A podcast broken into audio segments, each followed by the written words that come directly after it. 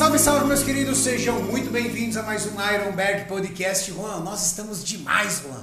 Todos os dias com podcast. Todo dia algo novo, conteúdo pra galera do fisiculturismo. Segunda-feira nós tivemos tudo sobre o Mister Olímpia. Batemos aqui 23 mil ao vivo ao mesmo tempo. Ontem foi Ramon e Jorlan fal- falando sobre os bastidores da competição do Mister Olímpia do Ramon. Batemos 22 mil ao vivo ao mesmo tempo. E hoje nós temos aquele quadro que vocês amam, que é o Ironberg Experts, com nada mais nada menos do que Dr. Felipe Donato, nosso querido nutricionista esportivo. E Dr. Gabriel Kaminski, nosso farmacêutico especializado em bioquímica anabólica. Vai bater uns 3 mil. Não, que 3 mil? Vai bater fácil 5 mil ao vivo aí. Ao vivo ao mesmo tempo. Sobre conhecimento, hein? Expert.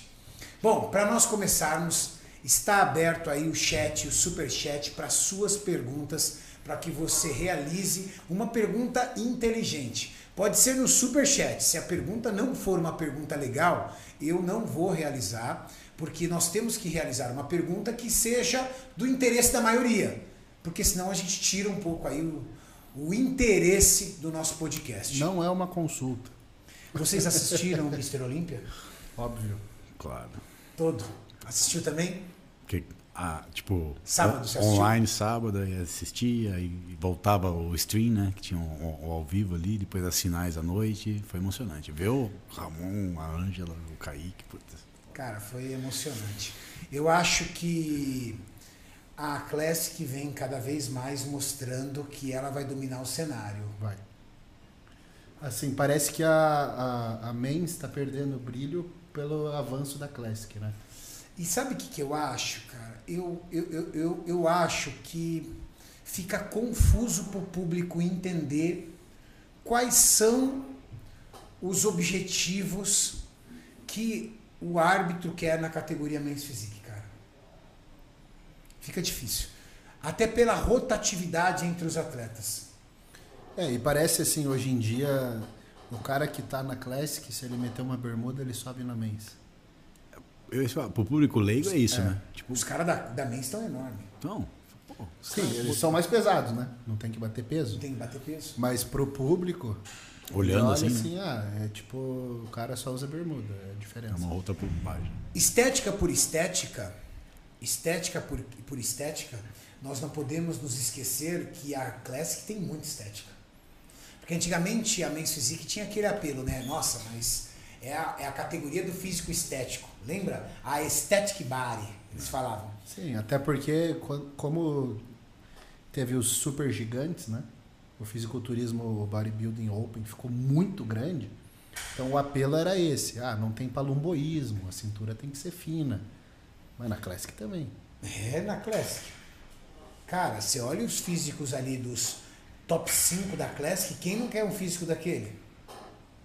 Não, e os caras, assim, tipo, harmonioso, né? Tipo, Isso. o cara tem que trabalhar o corpo inteiro, ele sabe que o ponto negativo dele é tal ponto, ele tem que bater ali, então cada ano ele vai melhorando. Lógico que eu acho que tem uma característica genética da cintura do cara ser fina quando ele já nasce, uma cintura escapular grande, mas você percebe que tem gente que mesmo não nascendo privilegiado, né, trabalhando a longo prazo, consegue chegar num shape competitivo, né? É, aí o cara investe em ser o mais seco, né? Verdade. E inspirado aí no nosso Mr. Olímpia essa semana, vamos começar o nosso bate-papo falando um pouco sobre nutrição e metabolismo em alta performance. Para a galera que está começando agora, até se inspirar um pouco na alta performance em relação à nutrição e metabolismo. Bom, entendendo hoje que nós temos os profissionais como aliados do fisiculturismo, e por que eu digo isso? Porque ontem eu estava conversando aqui com um rapaz e ele falou assim: Nossa, Renato, eu sou de uma época que o coach mandava a gente cozinhar o peito de frango duas vezes na água para tirar qualquer excesso de gordura. Ele não deixava a gente comer nada de sal e o arroz ou a batata tinha que ser cozida na água destilada. Mitos absurdos sobre minerais, sobre sódio e o máximo da definição. O que, que eu disse para ele? A, a cultura mudou Não só porque os árbitros estão com a mente mais. Não só porque os atletas estão com a mente mais aberta. Não. Na verdade, a cultura mudou porque hoje os profissionais se aproximaram do esporte. Se você pegar em décadas, na década de 90, por exemplo, não existia nutricionista, muito menos educador físico ou até fisioterapeuta perto do fisiculturismo. Vocês concordam? Ainda mais um nutricionista com doutorado. Aí muito passava menos. longe, ele ia, odiava esse Não, teoria, tudo dentro do laboratório, ficava fazendo PCR, Western Blot, ninguém conversava com ninguém, né? Mais ou menos isso. Exatamente. E, e assim, o que, que acontece é, o esporte acaba conquistando né, a gente, a gente vai gostando do esporte, vai se aproximando, e aí você começa a ouvir as coisas e fala, cara, isso aí não faz sentido. Por causa disso, disso, disso. E aí, com argumentação científica, você desmonta o mito. Sim. E você pode perceber que, se você comparar ah, algumas fotos que a gente tem dessa época que o pessoal fazia isso, de água destilada para fazer o arroz e tal, você não vê um físico mais avançado do que você vê hoje. O cara que nem corta água para competir. Sim. O cara que não corta sal para competir. Você fala, pera, o cara tá ficando mais seco, então não era necessário aquilo. Tinha uma época que o pessoal não escovava o dente, Por causa da água. por causa dos minerais da pasta. Não escovava os dentes por causa dos minerais da pasta. Exato. Que o flúor vai reter. Então é assim, o cara tem Eles meia. acreditavam que o flúor era capaz de gerar uma retenção no corpo do atleta. Sim. Mas é porque assim, quando você tem meia informação, você faz um desdobramento que não necessariamente é verdade.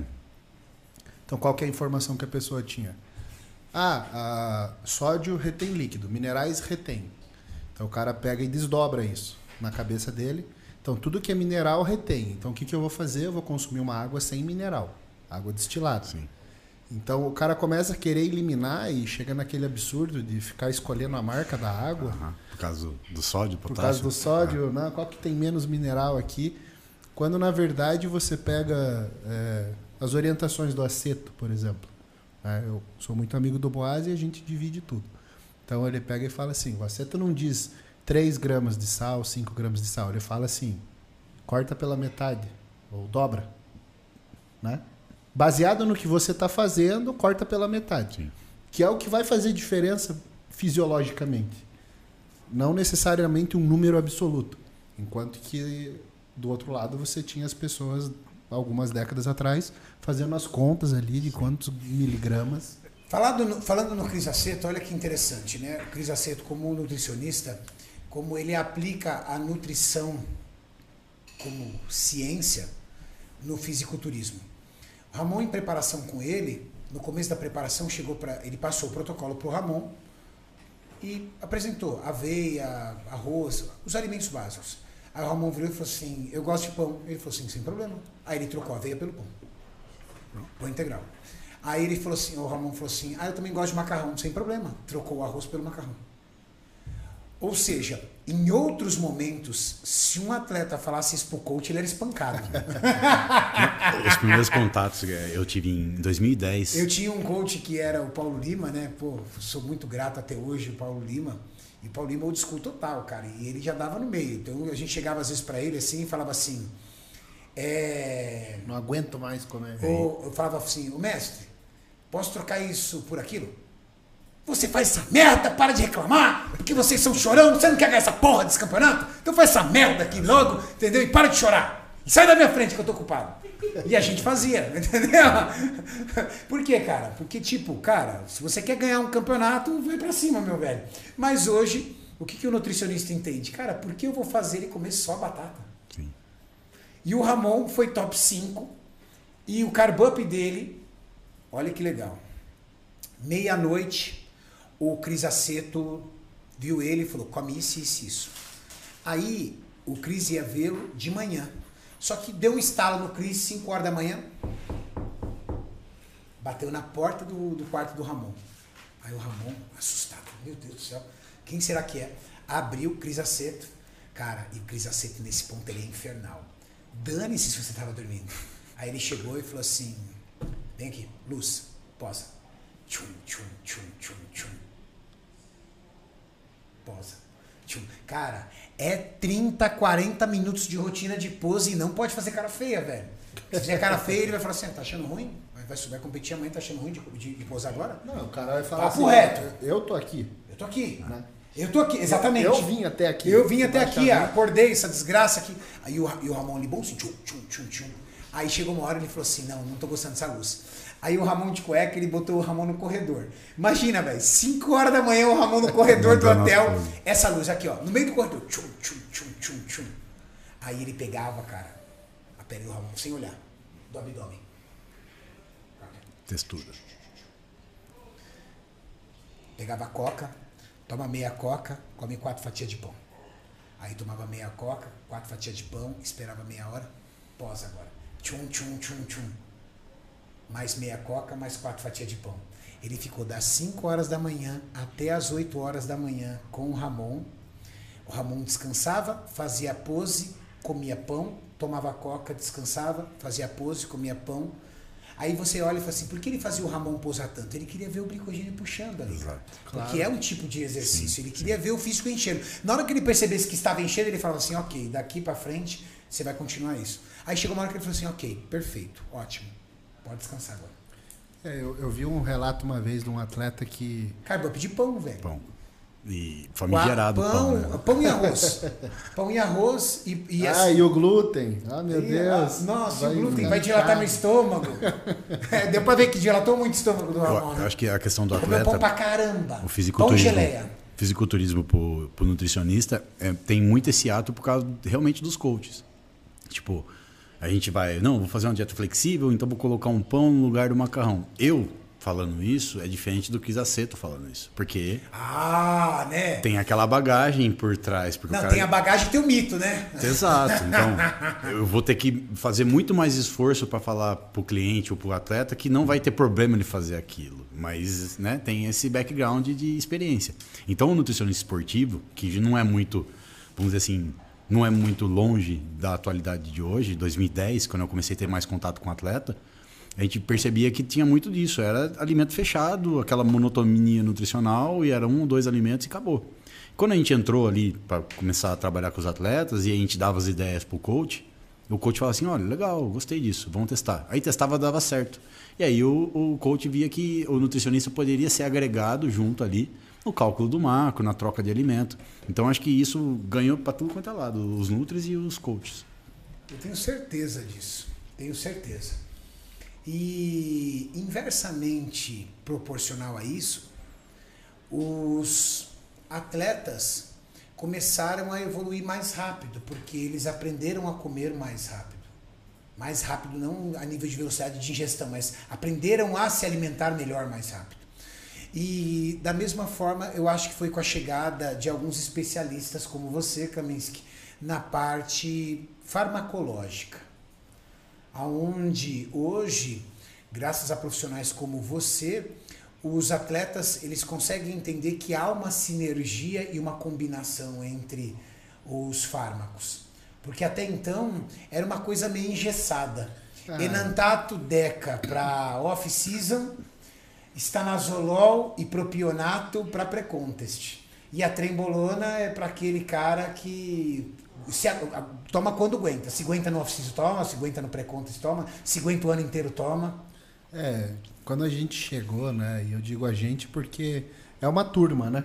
É uma turma. É uma turma. Aí eu, Aí eu tenho que coloco falar o Manu, Manu Dudu, Dudu, Adam. Adam. A gente chegou meio junto, assim, observando como é que os atletas faziam. Porque primeiro a gente teve que aprender, né? E aí depois desdobrando e falando assim, cara, mas na literatura não apoia isso. É... Não, a, a, questão da retenção não é bem o éster. Às vezes o cara retém porque a dieta é diferente no off do que no pré-contest. Aí você começa a, a fazer esse tipo de observação. Tanto eu quanto o Adam já preparamos o mesmo atleta, um bodybuilder open, usando hemogenin e deca na finalização. O cara subiu seco. do- dois fármacos literalmente de off-season dentro do, do, do- do protocolo convencional, vamos dizer assim. né? Exatamente. Então você começa a ver assim que, na verdade, é, existem mitos. E lógico, esses mitos eles foram construídos porque não havia conhecimento disponível. Então vamos colocar assim, existe um- uma puta distância entre o que você tem de paper científico, que as pessoas nem têm acesso, porque tem que comprar, um artigo é 50 dólares. Então quem que compra 10 artigos para ler 500 dólares? Tem que ler inglês. tem que ler inglês, então a pessoa não tem acesso a esse conhecimento. E aí quando a gente chega aí, tem acesso ao paper, lê e faz um post em português, está ajudando milhares de pessoas. Milhares. Porque aí a pessoa falou, nossa, mas não sabia disso. E aí você começa a desconstruir alguns mitos que foram construídos com a maior das boas intenções de quem veio antes, né? Sim. As pessoas que vieram antes, elas tinham esse conhecimento. Muitas vezes a, a combinação, a própria combinação hemogenin deca, né? Por que, que é, é utilizada muito em off? Hemogenin dá força, deca lubrifica a articulação, então se faz essa Uma ingestão mistura hipercalórica. e aí o cara não se arrebenta. Então, Isso. essa é a lógica. E vai comer pra caramba. Pô, você vai comer pra caramba, o cara dá umas furadas no, no, no off, vai ficar retido. Sim. Essa é a matemática, não tem. Só que a, a mesma, a mesma combinação de droga no outro contexto dietético vai dar outro resultado. Né? As pessoas dissociam muito o protocolo hormonal da dieta, como se fossem coisas distintas. Ah. Mas um contribui completamente com o outro. Vai no exemplo relacionado à questão de você, por exemplo, quando o cara está usando insulina exógena, a contagem de carboidrato para ele não ter uma hipoglicemia severa. Exato. Tipo, o cara não, ele não consegue fazer uma correlação de quantas UIs ele está usando para quantos gramas de carboidrato ele vai ter que comer para equilibrar aquele processo. Então aí entra a Na parte verdade, ele come até dizer chega, né? vai empurrando, né? É, tem muito atleta que, que aplica, espera dar hipoglicemia para começar a comer, para comer até, Até explodir. até explodir. Entendi. Ainda vai num buffet livre para dar prejuízo pro dono do Ô, restaurante. quem nunca não meteu um malispro pra ir um rodízio de pizza, vai? Não vou falar sobre isso. Perguntas aí, Go. Vamos lá. Pergunta do Daniel Vivo. Daniel Vivo. Isso. Graças a Deus. Fala, mestres. Como medir se ganho de peso semanal está adequado para as mulheres? Exemplo, 20 anos, 45 quilos. Ela quer saber o que é saudável a nível de ganho de peso para as mulheres por semana. Olha, eu, eu vou dizer o seguinte, Donato, que o ganho de peso semanal não é o lance, porque isso tem tá ligado à tua altura, à tua estrutura e até mesmo sua condição física atual. Se você tem um índice de gordura corporal baixíssimo e você ganhar aí 600 gramas numa semana, você ganhou de massa muscular ou de gordura? Quem vai dizer é o espelho. Se você tem um índice de, um, um índice de massa gorda alto, ganhar o peso na semana deve ser a sua menor expectativa, porque talvez a meta seria manter o peso e ir trocando gordura por músculo.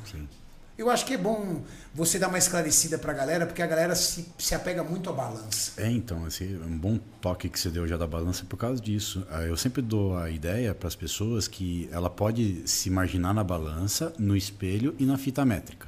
Então, ah, se é uma mulher, né, ela quer ganhar peso de massa muscular, então ela está evoluindo, a balança dela está subindo o número, mas ela está passando a fita ali na cintura dela, por exemplo, e a cintura dela está igual. Certo? E o peso dela está aumentando. Então, subentende-se que ela está ganhando músculo, de uma forma subjetiva É óbvio até, né? né? Então, ah, passa a fita na, na coxa. Tipo, aumentou a coxa, não aumentou a cintura. Então, ótimo. O problema é pontuar a quantidade em gramas do ganho por semana. É impossível. É muito Não é, complicado. não é nem impossível. Mas vamos, colo- é, vamos não colocar um sentido, número. né? Vamos colocar um número para a pessoa entender, para ela não mirar errado. Um limite de ganho de massa É, muscular, você mais quer dizer? de meio quilo não é músculo. Não é. Impossível. É impossível, né? Impossível. Ganhar mais Ainda do que mais a gente falando de uma menina de 45 quilos. Sim. Porque 4,5 kg é 10% do peso dela. Ela vai subir 10% do peso dela em massa muscular Num mês. num mês. Não vai acontecer. Dentro de um laboratório, a gente faria o DEXA, Passaria scanner, analisa peso de massa magra, faz um mês de dieta e treino, passa de novo para ver o que foi residual de ganho. Mas a gente sabe que fisiologicamente o tecido muscular para aumentar é muito mais complexo. Muito mais. Outro, outro erro muito comum, né? A pessoa faz um ciclo, aí, porra, ganhei 10 quilos. Meu amigo, 5, 6 é água. Fato. Pelo menos. Porque você vai ter uma retenção maior intramuscular Glicogênio, de água ATP, pelo uso de esteroide e não é músculo. Acabou. Até pela captação de glicogênio, né? Sim. Mas tem uma regra de número em relação ao quanto você pode ganhar de peso em um ano, dois anos, até você ficar treinado. Tem. Diz, disse que a cada ano cai 50%. Tá. É tipo uma meia-vida. Então, se no teu primeiro ano de... Lógico, a gente está falando de um treino com dieta, né? Equilibrado. Um indivíduo no foco. Se em um ano você conseguir colocar 10 quilos, próximo ano você vai conseguir no máximo 5. No seguinte, no máximo 2,5. Depois 1,25. Por isso que eu costumo, assim, o pessoal falar, ah, quanto tempo de treino antes de fazer um primeiro ciclo? No mínimo 4 anos. Que em 4 anos você consegue, talvez, atingir o teu limite natural Sim. E depois vai ganhar um quilo no máximo por ano. E olha lá, hein? E olha aí lá. vai. Aí, porque aí você começa a entrar num efeito platô terrível, né? E aí você vai trabalhar a maturidade do físico, né? Então não você é tão pega... ganho exponencial de 2, 3 quilos, é meio grama e aí detalhar um ponto maior ali no corpo, um, né, um ponto mais deficiente que ele tenha. É, você pega um Dexter Jackson, assim, que é muito constante, né? O peso do cara não varia. Faz 10 anos que o cara tem o mesmo peso. Não, e é legal isso porque a gente faz a- a- o processo quando você tem um cliente no consultório de, de tempo, né? E aí o cara, primeiro passo, ele perdeu gordura e ele fica ansiosamente querendo já fazer a conversão da dieta para ganhar massa magra. Tipo, quando eu vou começar a comer mais para ganhar peso de músculo? Eu falei, cara, eu não vou poder pegar a sua de duas mil e colocar de uma hora para outra 3 mil calorias. Vai ser a dieta reversa, ela cai, depois ela começa a subir em caloria. Mas eu não posso subir caloria assim exponencial, porque não reverte o, o valor calórico que você come, não reverte diretamente em músculo. E a galera acha que é assim que funciona. Vou comer mais para ganhar mais peso. Aí E o tá comendo contrário- pra caramba e faz supino com 10 de cada lado, meu Deus do céu. É, e, o- e o contrário também é verdade. Sim. O cara faz um off, ele ganhou massa, ele tá ansioso para ver os gominhos. E aí ele faz um corte de mil calorias na dieta. É Cagou. O músculo não, não consolidou. Vai tudo embora. Sim. A sua fisiologia vai falar mais alto e você vai voltar pro estado que você estava. Perfeitamente. Gu, É, pergunta de Vitor Marques. Cami, Vitor Marques. é possível que o uso de trembo ou estano possam promover queima de gordura mesmo em superávit calórico? Boa pergunta. Eu gostei dessa pergunta. Qual é o nome dele? Vitor Marques. Então vou só aqui reafirmar a pergunta dele. Melhorar, né? Vou mel- Não, vou reafirmar porque a pergunta dele é tão boa que não precisa nem melhorar. A pergunta dele é: as drogas esteroides, principalmente aquelas que são apontadas como grandes oxidadores de gordura, como estanazolol, que talvez seja a única droga que realmente tem profunda eficácia no processo de queima de gordura, ela é capaz de queimar gordura estando em superávit calórico? Então vamos colocar uma coisa muito importante aqui. A determinação do gasto calórico. Então, tem muita gente que acha que está em superávit, mas não está. Ou que acha que está em déficit, mas não está. Isso é um fato, porque comer comida limpa, você sempre está na sensação de estar em superávit.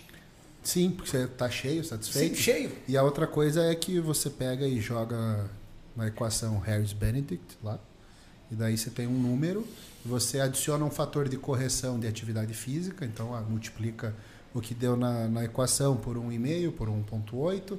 Ah, eu tenho um número, e aí você pega esse número e digamos que ah, no número diz que eu consumo 3 mil calorias por dia, então se eu puser no prato 3,500, estou em superávit. Pega o cruz e põe nessa equação que você vai ver que não tem nada a ver, Não cabe. né? Quando você tem uma grande massa muscular, essa equação ela se perde, você não, não tem real noção do teu gasto. Esse é o problema. Então, assim, vamos colocar aqui se você estiver em superávit de verdade, você pode aumentar a queima de gordura, a oxidação de gordura? Pode. Só que você está repondo a caloria na dieta. Então, no fim das contas, quando você passar a régua no fim do dia, você não queimou gordura efetivamente. Porque ao mesmo tempo que você aumenta o, o- a queima de um lado, você aumenta a- o fornecimento de energia do outro e você não vai queimar gordura por causa disso. Ah, aquele velho jargão, né? Aumentar beta-oxidação não garante emagrecimento. Perfeito. Que é justamente a questão do aeróbio em jejum durante o exercício queima mais gordura? Sim. Mas no fim do dia isso fez diferença? Não. Gu, Mensagem do Guilherme.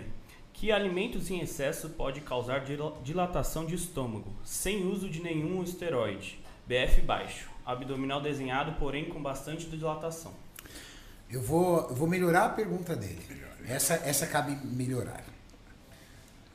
Hoje. Esquentou meu celular aqui. Hoje, existem alguns alimentos que produzem gases. Nós temos aí alguns alimentos capazes de aumentar a nossa dilatação abdominal. Existem alguns alimentos que também têm uma certa dificuldade no processo digestivo. É, o Kaique, nosso Kaique Pro, com o objetivo de melhorar ainda mais a sua linha de cintura, ele literalmente abriu mão por um período da carne vermelha e ficou colocando como fonte de proteína whey protein, peixe e frango. E ele dividiu conosco uma percepção nítida de uma redução na dilatação abdominal. Eu sou um cara que como muita carne. Pelo tempo que eu faço dieta, eu como muita carne. Só que eu vinha ultimamente percebendo que ela estava atrapalhando as minhas outras refeições e eu sentia um peso muito grande no processo digestivo.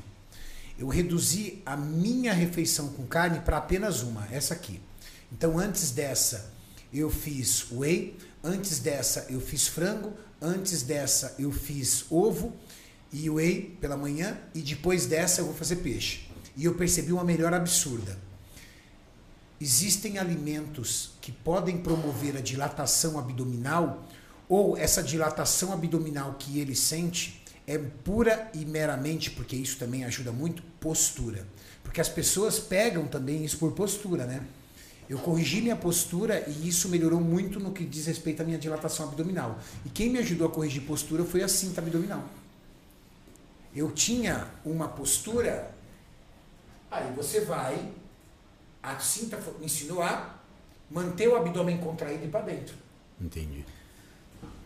E aí? Bom, em partes, quando a pessoa passa em consulta, né, o nutricionista vai fazer a anamnese e uma das perguntas que está no meio dessa entrevista seria: existe algum alimento que você percebe que não cai bem na sua digestão? Tipo, seja ele vegetais, carboidrato ou, ou proteína, ou tem algum alimento que você não sente que te faz bem? Então, é, se a pessoa fala assim, ó, eu não posso comer brócolis, eu não posso comer batata doce, eu não posso comer feijão porque eu sinto dilatação. Então, classicamente, alguns alimentos são fonte de food map, que são frutoligossacarídeos e polióis fermentáveis nas bactérias intestinais que causam a formação de mais gases, mas não em todo mundo. Isso é individual do intestino de cada um. Então, na consulta, a gente vai ver que tem certos alimentos que fermentam mais e outros alimentos fermentam menos. Então, isso é food map fibra, fermentação. O que o Karine falou em relação à proteína da carne vermelha tem correlação, mas não entra nessa do food map. O que, que acontece? A carne vermelha ela tem muito colágeno intrafibra. E o colágeno, o fogo é usado para você abrandar a fibra de colágeno e já fazer a hidrólise dela para você conseguir digerir a carne vermelha. Se você ingere a carne vermelha, mesmo ela grelhada, assada ou cozida, e sente esse peso, é porque realmente o seu processo digestivo ele não está dando conta desse aumento de fibras de colágeno que estão naturalmente na carne vermelha. E você sente esse empachamento ou esse tempo de digestão mais lento. Muita gente à noite percebe isso, então fala, ó, comer peixe, frango ou ovo à noite faz com que você se sinta melhor para dormir não tão cheio. Mas ao mesmo tempo eu também posso usar a carne vermelha para o cara não ficar com fome à noite, porque ela sacia mais. Então, fibra tem a ver com food map. Então, vegetais, carboidratos complexos, até mesmo suco de laranja, chiclete que tem a xilitol e poliol que fermenta. Então, é uma lista de alimentos que eu vou analisar da pessoa para ver qual que tem correlação com a fermentação dela. Então, é uma pergunta boa, mas é muito dele anotar aquilo que causa Tá. essa E fermentação. existe é, disponível na internet uma lista de alimentos que podem produzir esse tipo de dilatação? Tem, tem. Se você jogar Food Map na internet hoje, tem vários trabalhos e até mesmo informações no Google, na, na internet, que vai mostrar alimentos que têm mais fibras fermentáveis e alimentos que têm menos fibras fermentáveis. Feijão é um que tem. Feijão clássico. Casca de celulose fermenta pra caramba. A soja, se você pegar o, o grão soja, né, a leguminosa soja, e não deixá-la de molho, ela também fermenta bastante. Então, é muito de cada um. Tipo, brócolis, tem muita gente que não pode brócolis e couve-flor, porque são alimentos que têm enxofre na constituição. Então, é, sabe, cada um ali no consultório é, um- é uma, uma história que conta para a gente montar a dieta para aquele alimento que cabe para ele. Donato, uma pergunta. Nós temos é, a questão da lactose. A questão, vamos falar primeiro da lactose, depois a gente fala do leite. Boa. Uma coisa é fato. O leite talvez seja o alimento mais controverso e que gera mais polêmica entre profissionais da saúde. Exis- existem nutricionistas e médicos que demonizam o leite. Existem nutricionistas, principalmente nutricionistas, que tiram essa demonização e esclarecem sobre a questão do leite ser um alimento alergênico. Então, muitas pessoas têm intolerância não só à lactose, mas a outros componentes do leite. Mas, ela sendo uma pessoa saudável, você não precisa criar, acreditar em teorias de que leite reduz o pH do sangue, eh, leite acidifica o organismo, entre outras coisas. Mas uma pergunta mais em específico. A lactose, esse disacarídeo, que é a galactose com a, a glicose, essa substância que é quebrada no intestino delgado através da enzima lactase que nós somos capazes de produzir, ou pelo menos a maioria de nós somos. Se você ingerir muita lactose durante o dia, tem pessoas aí que pregam, poxa, vou tomar bastante leite para pegar a proteína do leite. Então tomar 3 litros de leite, comer iogurte, fazer uma sobrecarga. Pode correr o risco de nós não termos naquele momento lactase o suficiente e essa lactose fermentar com as enterobactérias produzindo gases ou não? Não tem. Nunca haverá a possibilidade de termos lactase insuficiente. Ótima melhorada de pergunta. É, se a gente pegar e separar, então, alergia à proteína, que é uma reação. É saudável. Sistema imunológico não pode, porque ele já reconheceu a beta-lactoglobulina ou a alfa-lactoalbumina como um antígeno. Então, ele produz anticorpo contra. Então, é alérgico a PVL, que seria alergia à proteína do leite. Isso não é intolerância à lactose. Então, separa aí já. Quando ele ingere o leite ou derivados de leite, cada pessoa, se ela tiver interação com a enzima, é, tem gente que fermenta basicamente só com leite puro e não fermenta com queijo e derivado. Porque o queijo e derivado ele já foi previamente quebrado no processo para fazer o, o queijo, né? Então você fermentou o leite para fazer o queijo, você separou a caseína do whey e aquele alimento não tem tanta lactose como o leite puro. Então já começa aí. Então tem gente que consegue aderir a laticínio, queijo e iogurte, mas não consegue beber leite. Então eu vou ter que tatear isso no consultório. Então, o cara fala, como é que é o leite para você? Não, eu bebo um, dois dias, tudo bem, mas se eu continuar bebendo, me fermenta. Então eu sei que a lactose pura para esse cara fermenta mais. Então gera, é, vamos dizer assim, um, gases, né? acetato, propionato, butirato, causa dor e por vezes diarreia em, em determinadas pessoas. Quando ele come alternadamente queijo e iogurte e ele não sente a mesma coisa, então a, in- a intolerância à lactose dele é mais branda, é menor.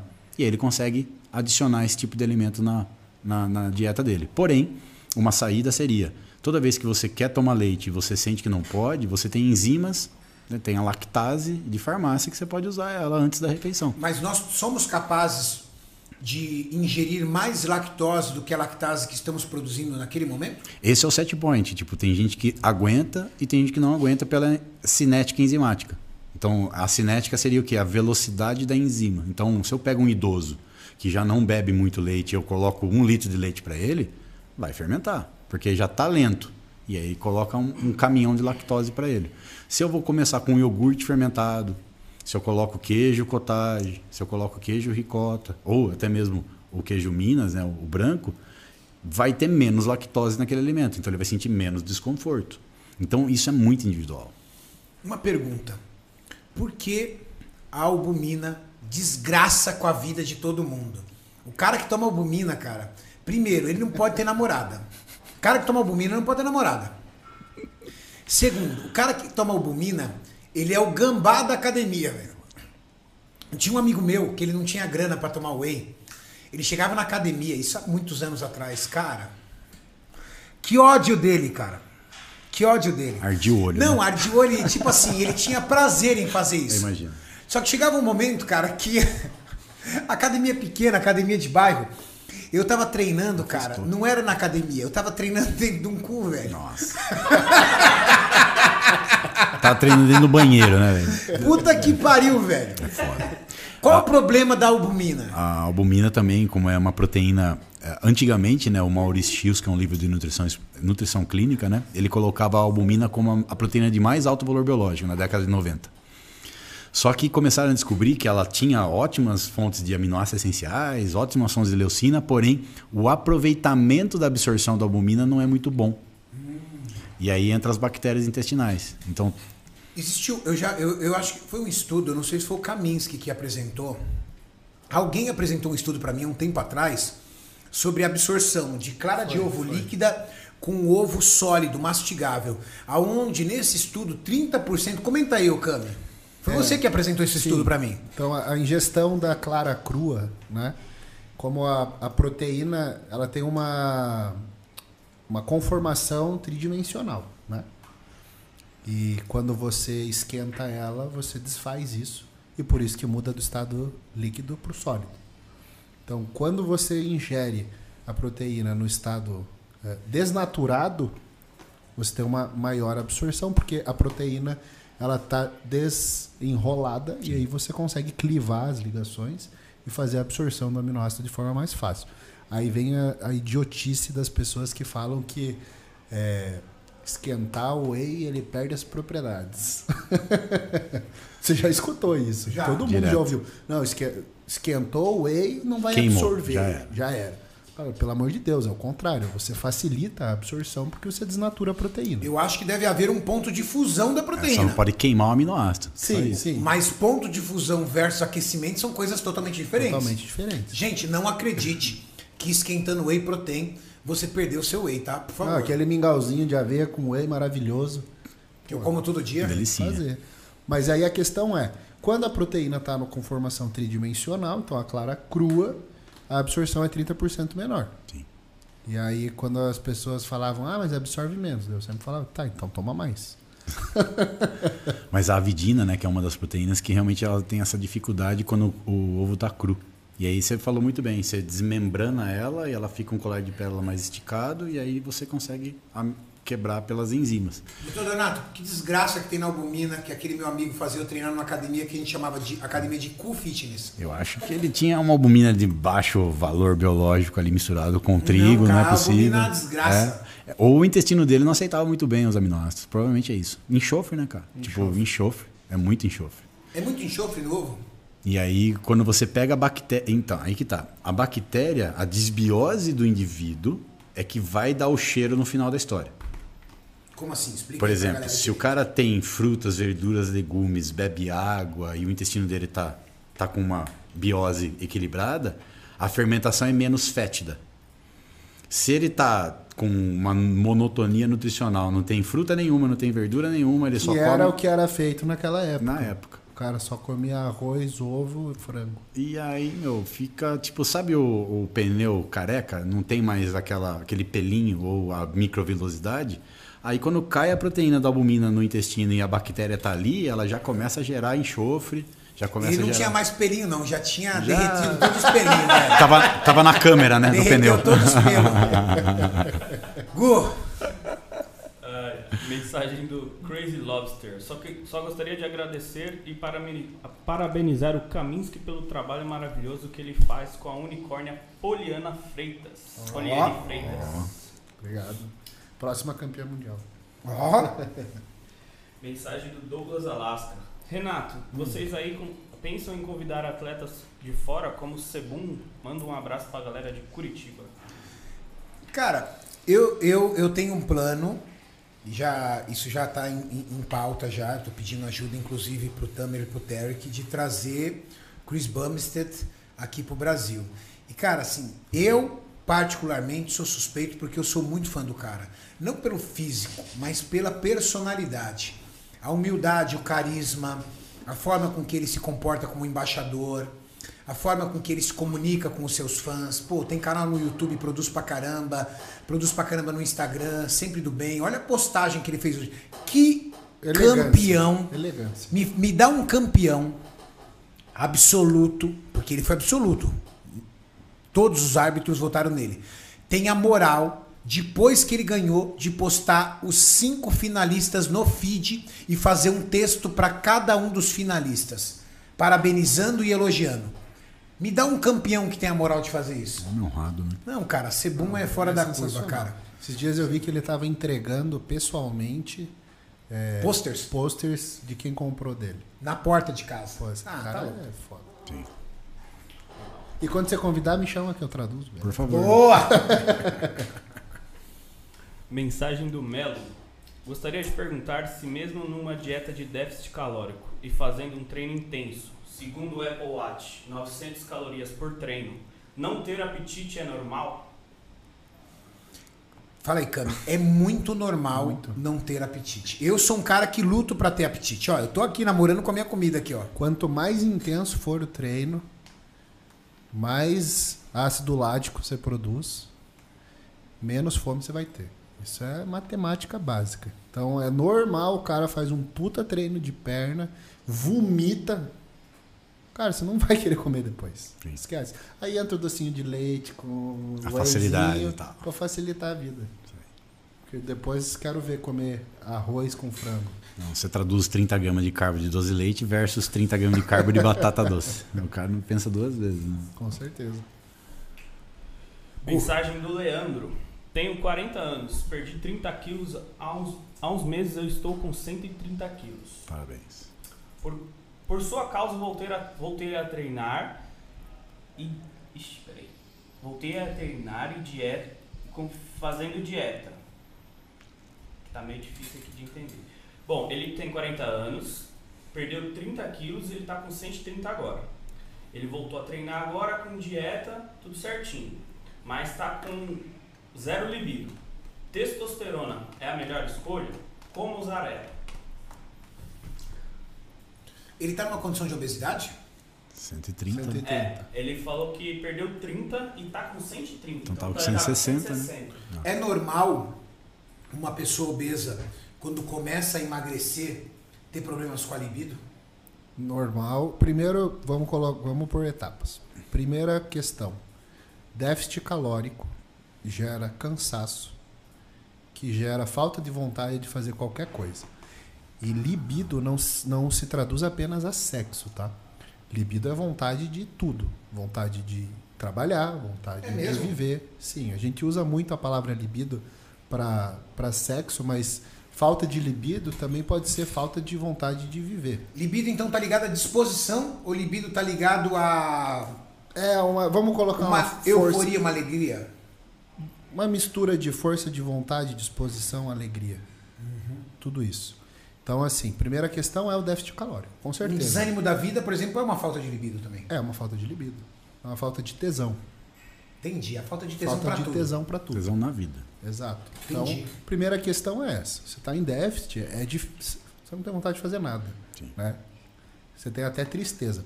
Uma coisa que eu sempre prescrevo para quem vai fazer uma dieta eh, restrita é 5-HTP. Porque se você está em dieta, não pode faltar esse aminoácido que vai ajudar a fazer serotonina, que é o hormônio de bem-estar, felicidade, etc.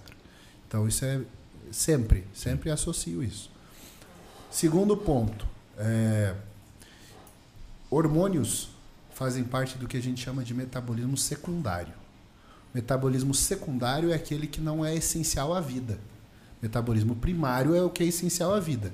Geração de energia, glicogênese, gliconeogênese, geração de energia, isso é primário. Para o corpo é secundário reproduzir. Por quê? Entenda como seu corpo, sobrevivência. Se eu não tenho comida suficiente para mim, por que, que eu vou reproduzir? Por que, que eu vou fazer outra vida? Isso tanto para homem quanto para mulher. É normal, a mulher começou a fazer uma dieta mais apertada, começa a ter a menorreia. Para a menstruação, ela dá uma, o sistema reprodutivo ele dá uma segurada porque ele entende que está faltando comida. Ele não entende que você passa fome de propósito. Né? Ele entende que está faltando comida. Então, não vou gerar outra vida, não é o momento. Então, essa é outra questão. Qual seria a melhor solução? Bom, você tem que fazer um exame para identificar se realmente é falta de testosterona. Porque muitas vezes você pode ter uma testosterona normal e ter falta de libido por outros motivos. Então, sempre a primeira desconfiança vai ser a clínica, né? Em segundo lugar, vem exame. Então, será que não é da falta de comida? Será que não está faltando. Será que o sono está bem? Então, existem muitas coisas para serem investigadas e aí você precisa realmente passar numa consulta para o médico avaliar qual é o motivo da falta da libido. Uma pergunta. Um indivíduo em déficit calórico, obeso, digamos que ele zerou as fontes de gordura. Tá lá, proteína salada, tudo. Zerou a fonte de colesterol. Pelo excesso de gordura que ele tem, ele não precisa se preocupar com a ingestão de colesterol? Para a produção de hormônios? Precisa. Precisa. Porque assim, embora você tenha uh, um excesso de gordura acumulada, essa gordura acumulada está acumulada na forma de triacilglicerol, né? Triglicerídeo. Triglicerídeo é uma cadeia comprida de gordura. Colesterol é uma estrutura de anéis aromáticos. Então, quando você. É, é, é lógico assim. Você pega a pessoa que corta toda a fonte de gordura da dieta, cai produção de hormônio. Sempre acontece isso mesmo que ela tenha gordura acumulada nela. Porque, vamos voltar na questão, teu corpo não entende a necessidade de produzir hormônio sexual a partir do estoque de gordura. Ele entende a necessidade de gerar energia. Porque é secundário. Porque é secundário. Então, o teu corpo vai desviar o triacilglicerol para gerar energia, beta-oxidação. Ou seja, isso também é algo que ele tem que se preocupar. Sim. Então, Porque assim, às, vezes ele, tá, às vezes ele está fazendo uma dieta por conta própria, não está com nutricionista e pode estar tá errando. Sim. Então, Geminha de ovo. Nunca tire todas as gemas, né? O pessoal gosta muito de fazer omelete só de clara. Deixa uma, duas gemas, pelo menos. Né?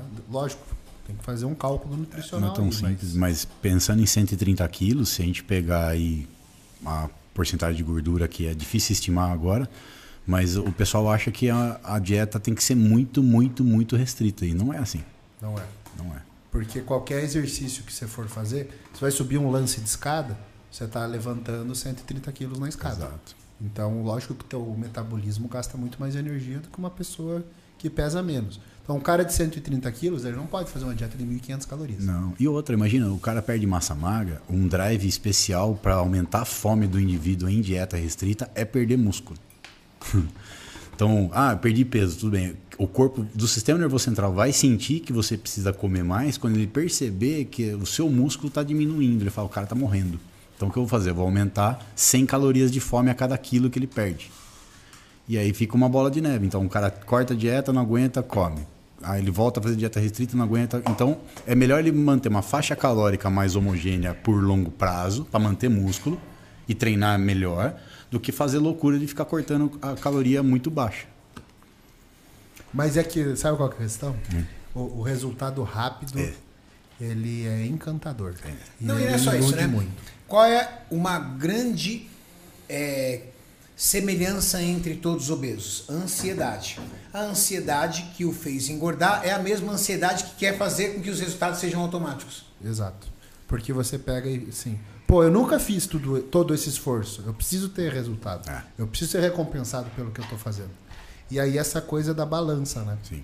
Porque às vezes se você fizer o, se você fizer uma estratégia de recomposição corporal para a pessoa de um ano, né? Em um ano você vai ter outro, outra composição corporal. Mudou. Mas não vai mexer o peso, você mexe com a cabeça das pessoas. O cara fica louco da vida. Por quê? Porque a massa magra que, que ele está ganhando está por baixo da gordura, ele não está enxergando. Sim.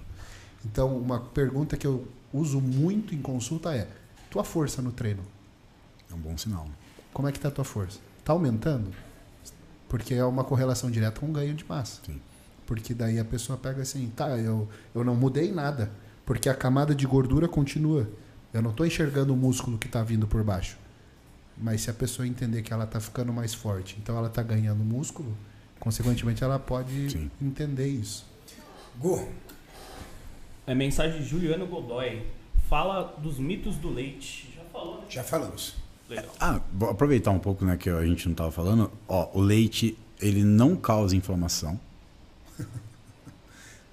O leite não é O inflamatório. leite não é inflamatório. Outro Isso mito Não vai não é o Felipe Donato que está prostaglandina. falando isso, isso é trabalho científico, PubMed, né? O, o leite já falou-se que ele não causa câncer. Você sabe qual, qual é a- a- o comentário mais idiota que eu vejo quando eu vejo algumas pessoas falando? Mas nós não somos bezerros para beber leite.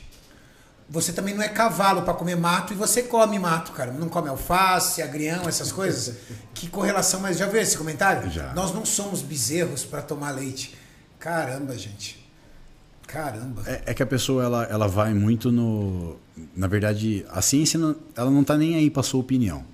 Não tá nem aí com a sua opinião. Na verdade é essa. Tipo, o que você acha, a sua axiologia, tipo, X, né? Tipo, Não é uma ciência humana, né? Não, o que você quer, ah, eu não tomo leite porque eu me sinto bem, tá, mas a questão científica é, se você pegar trabalho de revisão de literatura, você não vai encontrar correlação direta com inflamação de leite, pelo contrário, você vai encontrar efeito anti-inflamatório. Então começa aí. O leite e derivados melhora a sua questão de eh, massa muscular, por ter uma proteína de alto valor biológico. E a questão inflamatória dele, eh, o pessoal confunde muito o intestino, não o alimento. Então, se você tem uma dieta zoada como um todo, você não pode colocar a culpa no leite. Tipo, é a dieta como um todo. Então, O cara toma café com leite, mas ele come pão na chapa, ele come hambúrguer, ele frita um pastel. Aí é o aí que acontece. Para que você entre numa espécie de religião alimentar, né, que é as seitas alimentares, aí o cara vira e fala assim: "Ó, você tem que cortar o leite". Só que junto com o leite ele cortou tudo. Aí você vai sentir melhora mesmo, caramba.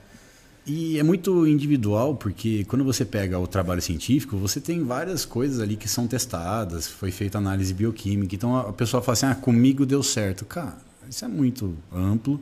E se você se sentiu bem com algum tipo de retirada de estratégia nutricional, tudo bem. Mas isso não reverte diretamente ao, ao conhecimento de fato que se tem na literatura. Então, assim, Não, e tem um, um fator preponderante que é a opinião de alguém. Quando a gente estuda farmácia e você vê mecanismo de ação de medicamento, que é assim, esse inibe essa enzima, esse faz isso. E aí você está no balcão da farmácia e aí chega uma pessoa e diz: Eu quero tal medicamento, por exemplo, para baixar minha febre. E daí você fala: Mas esse medicamento não baixa febre. Eu tenho essas opções que baixam febre. A pessoa vai dizer: Mas minha vizinha me indicou esse. E foda-se a ciência. Porque aí você entrou com o argumento de indicação. E aí acabou. Você não importa quantos artigos você queira usar, não importa a lógica, você te- vai lá e diz assim, então tá bom, tá aqui, senhora. e a mesma coisa acontece com dieta. Eu vi um vídeo É hoje. igual a usar suco de limão em jejum para alcalinizar o estômago. É o estômago? O sangue? O, o sangue. sangue. sangue, Coitado é. do, Que é um dos, tampão. Coitado dos rins e do pulmão, né? Porque eu sou uma piada pra você. Tipo, eu não consigo alcalinizar o sangue. Você precisa de um.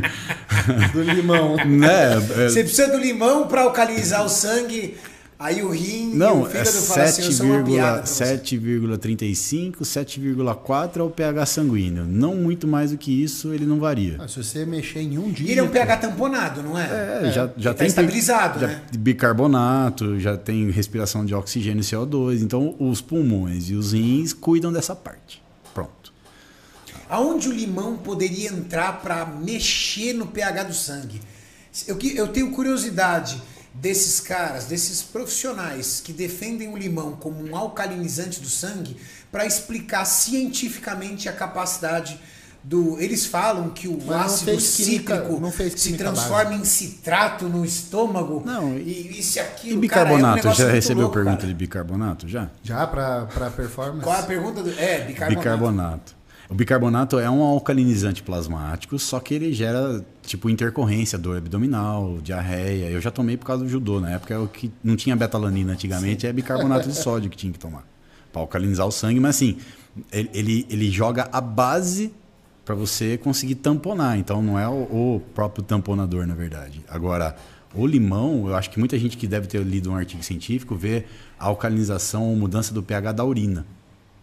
E aí pode acontecer pelo excesso que se usa da base. Agora, não tem mudança de pH do sangue. Vamos deixar bem claro uma coisa. Se você conseguir mudar o pH do sangue, em cinco minutos você morre. Você não está aqui assistindo a gente. Essa é a lógica. Então, E, e, e você manter o pH do sangue dentro dessa faixa, que eu acho que é 7.36, 7.4, né? Se você deixar ele em 7.4, não vai mudar absolutamente nada no seu organismo se ele tiver 7.36. Não, mas a- essa é as a faixa correlações, saudável. as correlações que são feitas, elas são muito foda. Porque daí o cara vem e diz assim, o pH do corpo é 7.35. E o do câncer é 5,5, 5. Começou. Ah, eles começam Então, a se você, câncer, né? se você alcalinizar, você não vai ter câncer. É tipo, nossa. É a bioquímica lógica direta, é um muito cara- foda. É a lógica mais burra do universo. Ele Burra. cria via bioquímica para aquilo. Meu Deus. Gu, Bom, o leite já foi.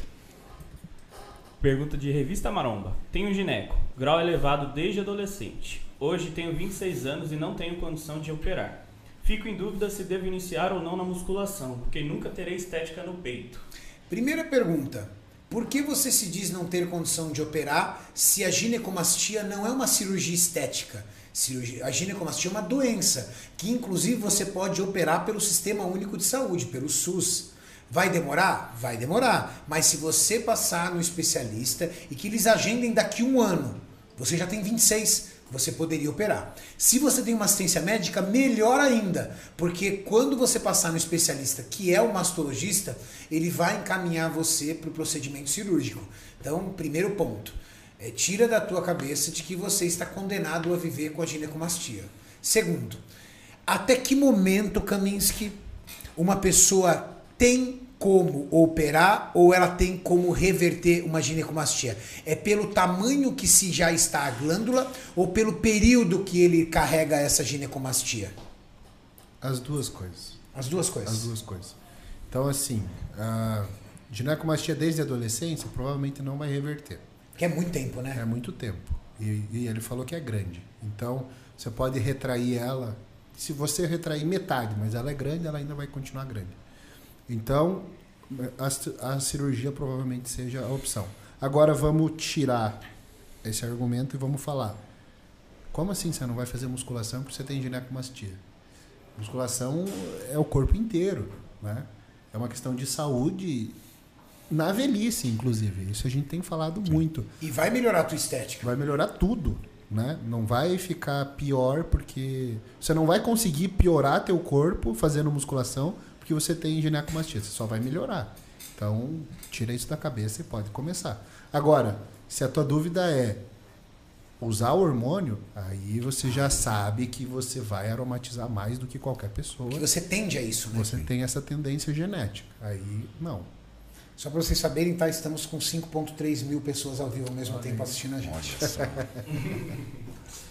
Pergunta de Thomas. Minha esposa tem SOP, intolerância à lactose, glúten a- e alergia a ovo e a SII. Está certo? SI. É, É, ela sim, tem ovário policístico. Ah, tá. A Síndrome única do- fonte de proteína para ela seria a carne? Como manter a longo prazo? Caramba, pergunta cabeluda essa. Essa hein, é uma consulta, Donato? mas vamos lá. A consulta. Faz o pix lá pro Quarenberg lá. O, a doença, Vou melhorar a pergunta Melhor, dela para que seja para todos. Indivíduos que possuem uma severa intolerância, existe uma fonte de proteína que ela é, vamos dizer assim, sem risco de intolerância? Por exemplo, o frango. Eu nunca ouvi alguém falar que é alérgico ao peito de frango. Sim. Eu nunca ouvi alguém, eu nunca ouvi falar que alguém é alérgico a, a frutos do mar, sim, mas a tilápia, por exemplo, É mais difícil. É mais difícil. Até a gente estava tentando trazer para a Max, que a gente estava conversando nas reuniões científicas, que tem lá fora nos Estados Unidos a proteína isolada do frango, do peito do frango. Isso. E aí a Anvisa não- ainda não liberou pra gente, mas a ideia é porque é uma das proteínas menos alergênicas é a proteína do frango. Então começa aí nessa opção. Agora, a questão do, da síndrome do ovário policístico, ela está muito ligada à resistência periférica à insulina e obesidade. Tem nada a ver com a alergia dela. É, assim, tá no, tá no balaio tudo que ele me falou, mas a questão é que a, a síndrome do ovário policístico tem que ser analisada a parte bioquímica dela para saber a insulina basal, a quantidade de gordura corporal dela e principalmente como é que tá o ciclo menstrual. Porque não é tão simples. Normalmente a dieta low carb, ela é não a- a- o tratamento, mas ela é uma dieta mais indicada para quem tem síndrome do ovário policístico. Então, só pra galera que tá acompanhando aqui e que literalmente tá viajando nesse assunto, pra galera que tá acompanhando. A síndrome do ovário policístico é o quê? E ela tem alguma ligação com a nutrição? Tem. A- o- os hormônios sexuais, estrogênio e progesterona, fazem com que o ovário tenha um aumento dos pólipos. E aí, quando você tem um hormônio circulante acima do basal, que é a insulina, ela tem um efeito de piorar a situação. Então, a pessoa perdendo A insulina afeta, então. a insulina afeta a basal, né, que seria a insulina que você tem no teu próprio corpo, e normalmente as pessoas que têm obesidade e sobrepeso têm um nível de insulina basal acima do normal. E esse acima do normal agrava a síndrome do ovário policístico. Então, o primeiro ponto é perder gordura corporal com uma dieta com menos carboidrato é um dos tratamentos que ela pode fazer. Até pra poder reduzir esses picos de insulina. Exato. Na verdade, o que causa a insulina basal alta dela pode ser a porcentagem de gordura alta. Também. e uma não atividade física, o exercício. Então é muito comum pacientes em sobrepeso, é muito comum pacientes que possuem síndrome do ovário policístico estarem em sobrepeso. Está ligado com o sobrepeso e o sedentarismo. Tá vendo? É, e aí o tratamento não é muito difícil, mas é contínuo, né? Isso você vai ter pro resto da vida. Sim. Então é como se fosse uma diabetes tipo 2, vai tratar com metformina, provavelmente. Muitas vezes tem que tratar tireoide também. Tireoide junto. Então, Que Ele precisa- falou, acho que síndrome do, do intestino irritável também. É, SSI. É. Então aí o síndrome do intestino irritável seria a gente tem que conhecer quais alimentos que causam irritação no intestino dela. Provavelmente tem açúcar branco, né, trigo e aí sódio, açúcar, é, vamos dizer assim, fermentável. Então é uma consulta realmente porque é individualizar a dieta dela perante a quantidade, qualidade e distribuição. Certo. E, bom, isso eu acho que ficou bem claro, né?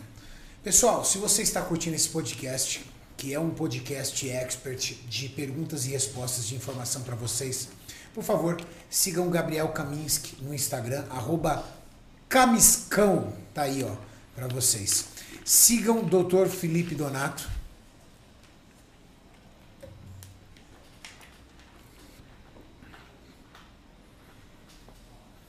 Sigam Ironberg Podcast. E sigam a Max Titânio, que é o nosso patrocinador, que fez com que nós estivéssemos sempre aqui unidos, que faz que é o nosso grande apoiador, onde Donato faz parte da equipe de experts do da Max Titânio, Gabriel Camins, que faz parte da equipe de experts. Valeu? Perguntas? Por que o Kami inclui Masteron no combo do ator pornô se os derivados do Isso entrou DH... pra história, velho. Ai, meu Deus do céu. Deixa eu contar. A gente aqui, porque aqui é um papo, sabe, aquele papo de boteco de experts. Aí, eu cheguei e perguntei pra eles: existe um combo pra ator pornô? Como é que um ator pornô consegue ficar horas com ereção, consegue um volume enorme de ejaculação, toda essa palhaçada aí do ator pornô? Cara, e o, o Kaminsky soltou um combo da. Cara, até hoje eu ouço disso. Porque as pessoas têm uma curiosidade mórbida. Qual é o combo do ator pornô, Kaminsky? primeiro tem que ter um texto, né? Sem texto, porque texto é vida, né? Texto é Texto é vida. vida. Essa texto tem que aromatizar Então, de preferência lenta, e não né, abusar de anastrozol e afins. an- anti-aromatase, né? Tem que ter um derivado de DHT. Os derivados de DHT, pes- a pergunta é, ele ia dizer alguma Por que coisa. o Masteron entra no combo? Masterão. É, então, é, ele falou porque se ele é derivado do, do DHT e geralmente são asso- associados à queda de libido. Não. É isso que perguntou.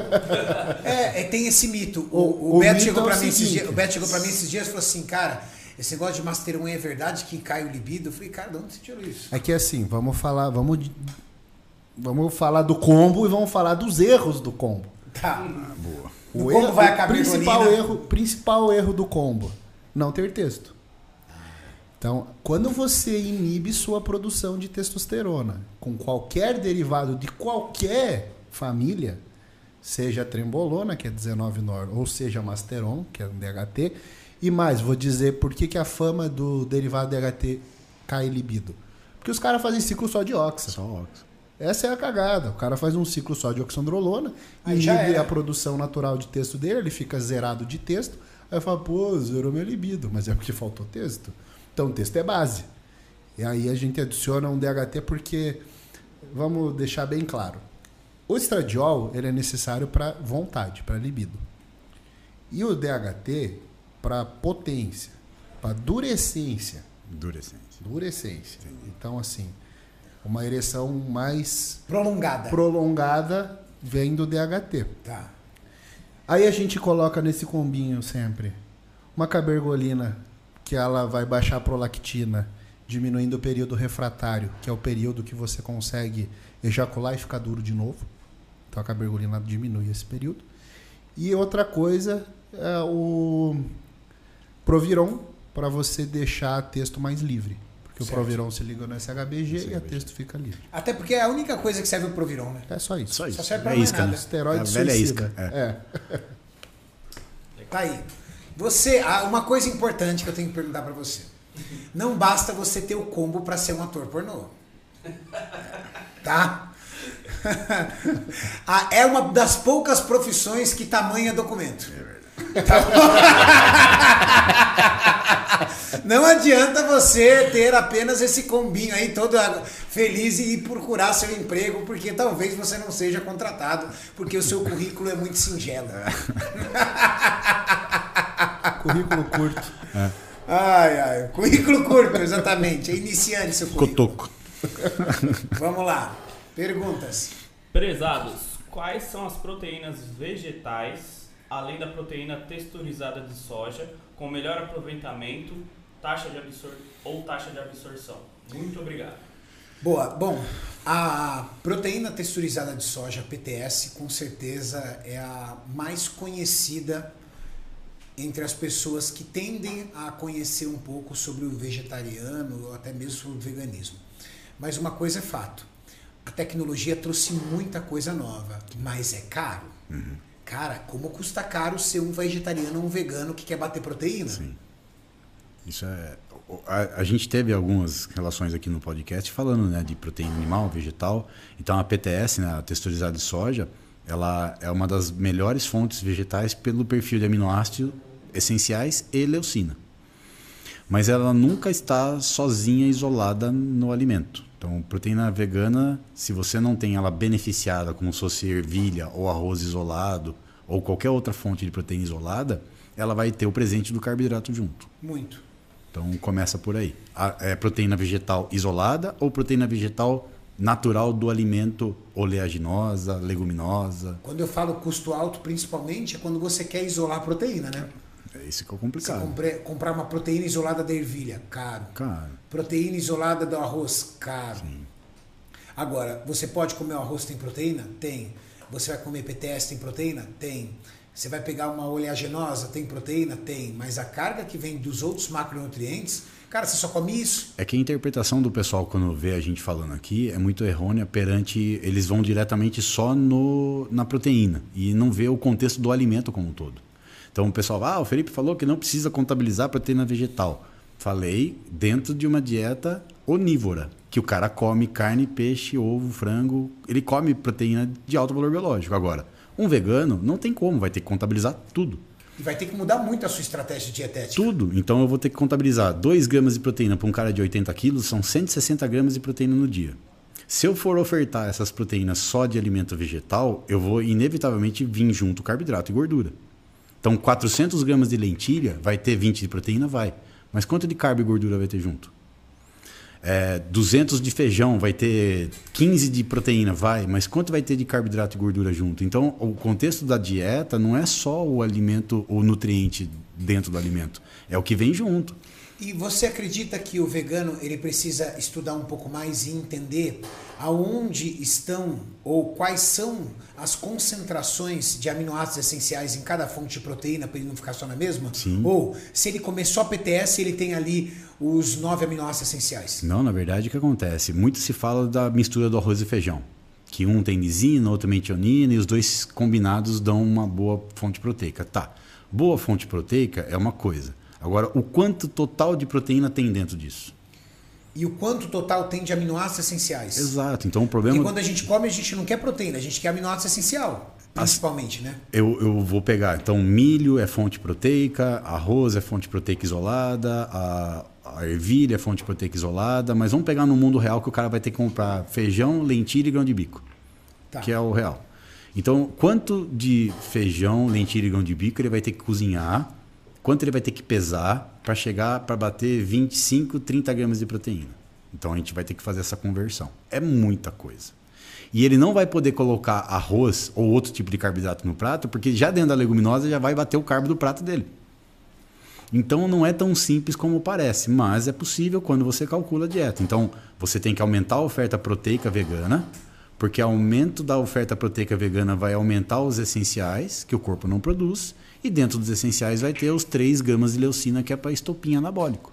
E quando você fala aumentar a oferta vegana, para a galera entender, é mudar, oscilar, utilizar mais fontes de proteína e não ficar só na mesma. Exato. Então tem, vai, se a gente pegar as oleaginosas, né? Então castanha, a gente tem amêndoa, a gente tem amendoim, tem proteína dentro? Tem.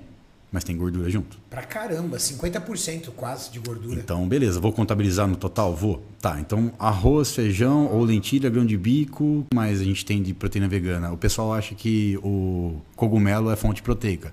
Não é fonte proteica. Não tem nada de proteína no cogumelo. Cogumelo você vai ter que gastar o cartão de crédito para bater 20 gramas de proteína. Aí, ah, tofu, tá, é derivado da soja. Ah, tipo, então eu vou ter que fazer uma leitura do que a pessoa tem disponível em casa de fontes proteicas veganas para montar o cardápio dela. E ainda bater a matemática. Essa é a questão. Ou O seja, mais difícil bater a é matemática que você fala é o resto do carbo e da, da gordura. Exato. O mais exato. difícil vai ser a pessoa fazer uma dieta para secar e bater proteína, porque aí tá cheio de carbo. Imagina você pegar um atleta que tem que bater 3,0 vezes quilo corporal de proteína vegano. Cara, eu tiro o chapéu pro cara, porque esse vai comer fibra pra caramba, o estômago dele vai ficar dilatadão, vai peidar pra caramba, Tem porque é efeito. muito vegetal, cara. Exato. O cara vai ficar saciado com um prato de refeição que ele bateu metade da proteína que ele precisava, só que tem muita fibra e volume. Então ele não vai conseguir desempenhar mais a refeição que ele está tendo que bater. Mandaram aqui e a levedura de cerveja. Boa. Essa daí eu gosto porque é uma ótima fonte de complexo B. Ela também, a levedura, ela tem metade do, do peso ali, ela é, é fibra solúvel, beta-glucana, e a outra parte é proteína de alto valor biológico. Mas é a mesma coisa, são miligramas ou gramas dentro da quantidade que eu vou ter que fazer uma regra de 3 para chegar a 20, 30 gramas de proteína de O problema é que nunca você vai encontrar uma fonte de proteína que tenha 30, 40% de proteína sendo vegetal, né? isolada, é só Não, não, as proteínas beneficiadas. É difícil. É muito Entendeu? Ah, difícil. esse alimento tem 40% de proteína. Putz, cara, difícil. É muito difícil. Não, Sempre e daí, se tiver, você tem que ver a biodisponibilidade. É. Quanto disso que você vai conseguir digerir e absorver. E no final, quanto que absorve de essenciais para chegar no músculo para você sintetizar músculo. Cara, dá um frango aí, vai. Eu tenho muito vegano no consultório, a Tem, gente né? atende, isso aí é tranquilo pra gente Tá aí, trabalhar. um- tá aí uma pessoa que precisa de nutricionista, o Sim, vegano. O vegano. O vegano, cara, precisa de Não nutricionista. é só macarrão com queijo para bater proteína, não. Não é não. Mensagem do Jonas. Mestres, vou começar a treinar mais cardio di- diariamente pela manhã em jejum. Qual o impacto de tomar pré-treino? Vendo os vídeos do podcast, já percebi uma mudança no espelho. Esqueci a balança. Manda um abraço para Sorocaba. Ele quer treinar em jejum? Ele vai começar a fazer mais cardio de manhã em jejum. Tá. E ele quer saber qual é o impacto de tomar o pré-treino de manhã nesse. Ó, é assim, eu acho que depende muito é, da individualidade de cada um. Eu, por exemplo, sou uma pessoa de estômago sensível. Se eu começar a tomar pré-treino todos os dias em jejum, depois de uns 10, 15 dias que eu estou tomando pré-treino, eu vou começar a sentir uma situação de refluxo, alguma situação ali que me incomoda o estômago. Se eu utilizo pré-treino alimentado, como eu uso todos os dias para o meu treino de musculação, não.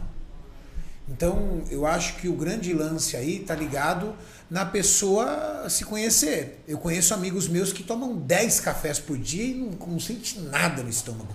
Se eu tomar 10 cafés por dia, eu tô perdido, cara. Ó, minha vida é um café pela manhã, que tem que ser com leite, café com leite, para fazer meu cardio. Um café com leite. Aí eu não sinto nada no estômago. Aí eu vou fazer meu cardio, certo? Agora eu vou começar. Ai, quebrou o jejum, quebrou o jejum. Quebrei o jejum, acabou. Agora eu vou começar a utilizar um produto que a Max lançou, que é o Shot Termo, que é um termogênico, que eu vou usar às 10 horas da manhã, que eu já estou alimentado. E o Horus, que eu uso antes de treinar. Só.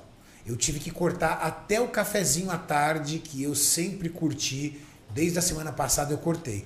Porque me atrapalha na minha alimentação eu começo a sentir uma, um, um, incômodo estomacal, que mesmo usando pantoprazol ele continua, mas o que ele me atrapalha? Me tira o apetite, cara.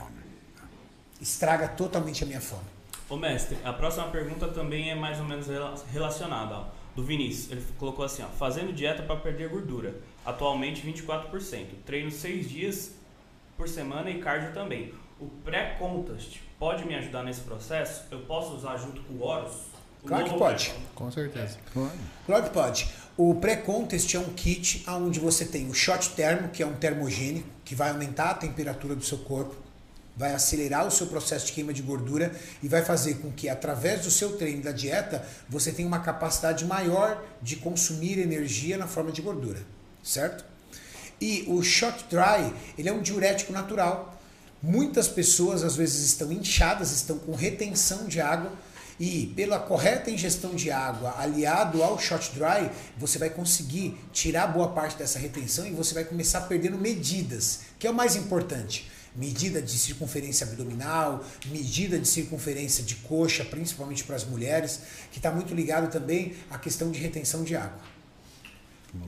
Quer fazer um teste, ver se você está retido? Pega, mete o dedo aqui na panturrilha, se, se ficar canela. branco na canela, se ficar branco e demorar para voltar a cor, tá retido. Os anéis né, do dedo também, é. inchado.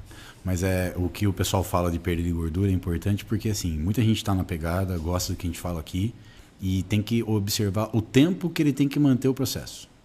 Então, para o cara perder 20 quilos de gordura, eu falo para o meu paciente que eu preciso de um ano. Se for 20 quilos de gordura de fato. Porque uma média da literatura é 1,5 kg a 2 kg de gordura por mês. E é coisa pra caramba, hein, já. É um volume grande. Então, se você pegar seis meses fazendo dieta e perder 12 a 15 quilos, você está dentro da média quando fala-se de gordura fazendo avaliação física, não é peso de balança. É gordura mesmo de fato. Então, hoje um paciente falou, eu preciso perder 24 quilos de gordura. Eu falei, me dá um ano. Porque são 12 meses, fazendo você treinar e dietar durante 12 meses a média seria 2 quilos por mês. Em um ano, tecnicamente, você tem ali 22 a 24 quilos de gordura perdido. E se fizer musculação, vai ganhar massa muscular? E aí essa métrica não pode mudar vai pelo aumento da taxa de metabolismo basal? Na verdade, é, a musculação ela entra para você não desligar o metabolismo do músculo. Porque o 1 kg de músculo, quando você ganha 1 kg de músculo, você aumenta de 13 a 15 calorias por quilo, não é muita coisa. Nossa. E aí, é, na, mais para você deixar a biogênese mitocondrial, que é a organela que tem dentro do músculo, você fazendo cardio, você ativa ela, e fazendo musculação, você ativa a fibra branca hipertrófica. Então, os dois em conjunto são importantes. Ou seja, está mais para evitar a homeostase aí do que fazer com que você tenha grandes Exato. É, diferenças na sua taxa de metabolismo basal. É mais você manter o corpo funcionando com a fornalha quente você não cair o metabolismo ali, mas é muito mais relacionado a não pensar que vou ganhar músculo, meu corpo vai virar uma fornalha. Não, você vai mantendo o processo. Essa que é a jogada. Legal. Mensagem do Wagner. Pessoal, vivo nos Estados Unidos e tenho doado plasma para tirar uma grana. A proteína do sangue sempre está baixa, muito próxima de 6. O que poderia ser? Como 200 gramas de proteína por dia. Muito obrigado, sucesso. Caramba, você tá ligado ao fato de ele doar plasma? Ah, com certeza. Meu, que coisa louca. Nos Estados Unidos você cara vende, vende, isso. Vende. Cara, se isso aqui acontecesse no Brasil, os caras iam estar assim, ó. O cara ia estar puxado, Você sabe qual que é chupado. o- o cara problema? morto, caído no chão. O problema da venda num país como o nosso, que o cara ia mentir no questionário se ele usou droga, se ele teve contato com injetáveis, se- e aí ele ia mascarar isso para poder fazer a venda Sim. E muitas vezes ia aumentar a disseminação de HIV, etc. no Não país. se faz exames dessa, desse material? Você faz, mas você tem um, um- um período de incubação do vírus. Tem, isso é fato. até às vezes até um ano para aparecer no exame. Então por isso que é importante o questionário para você preencher ali se você se furou com alguma coisa, se compartilhou seringa, se teve relação sexual sem camisinha com, Sim. com mais de um parceiro, etc. Então Kaminsky, no Brasil se for para vender tá fudido. uma pergunta aí sobre isso, pra galera que tá aqui acompanhando o podcast, entendeu? E adora transar sem camisinha pra eles não dormir hoje à noite. Vamos deixar os caras preocupados hoje. Dormir hoje à noite. Uma pessoa, ela pode, sendo usuária de coquetel AZT, que é o coquetel para anti-AIDS, anti-AIDS não, é o coquetel que segura o paciente aidético vivo. Essa pessoa, ela é capaz, usando o coquetel de AZT, de fazer um exame e dar um falso negativo?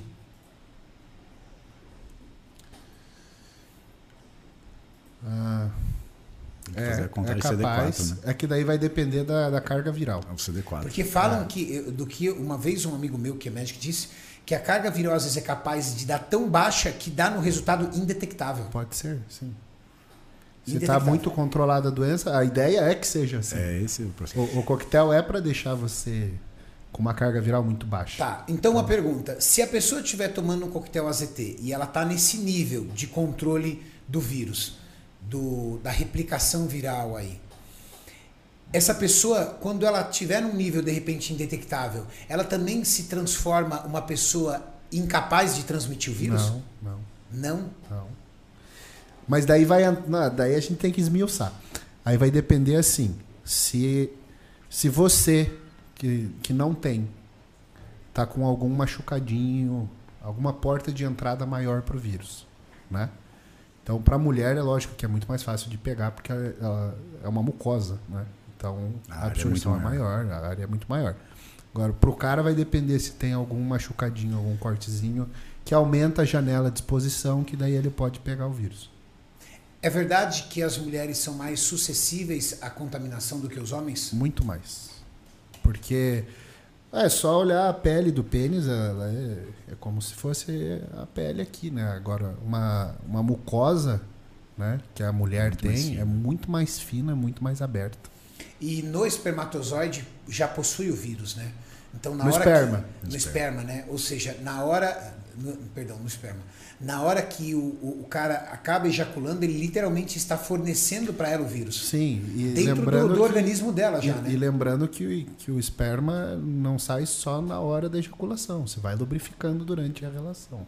Ou seja, não é porque não houve a ejaculação que você não corre o risco de ser infectado. Perfeito. E, e, e é mais fácil ainda, nem pelo esperma, mas se tiver qualquer machucadinho, que às vezes é microscópio que você não enxerga, mas está com ali com alguma fissura, e aí a transmissão é muito maior. Então é, é arriscado. E você não vai poder ficar tomando bomba. Então, pro nosso público, para assustar mais. Não pode? Não, o cara que está tomando coquetel, ele fica muito frágil, né? Muito frágil, né? Mas, agora Os eu vou coquetéis o deixaram as pessoas muito corajosas, né? Uma Deixaram. É porque assim Por quê? não morre mais. Então, é, eles acham, o pessoal brinca assim, né? Eu já vi amigo meu brincando assim, que nada, cara, a AIDS agora é igual diabetes, é só controlar. Não. E a brincadeira, a brincadeira dos meus amigos é um pouco pior. É assim, camisinha tem que comprar, coquetel é de graça. Ave Maria, meu Deus do céu, velho. A desgraça dessa não tem medo da vida, velho. Já somos casados. Ai, ai, ai, viu? E você? Tá com medo aí? Comenta no chat se você tá cagando de medo. Bora, Gu. Mensagem de Flaviana Fabri. Sou paciente do Dr. Felipe. Ele realiza um acompanhamento, um acompanhamento incrível. Solicita mais de 40 tipos de exame e controla uma dieta junto com o paciente. Amo. Ó, obrigado, hein? Qual é o nome dela?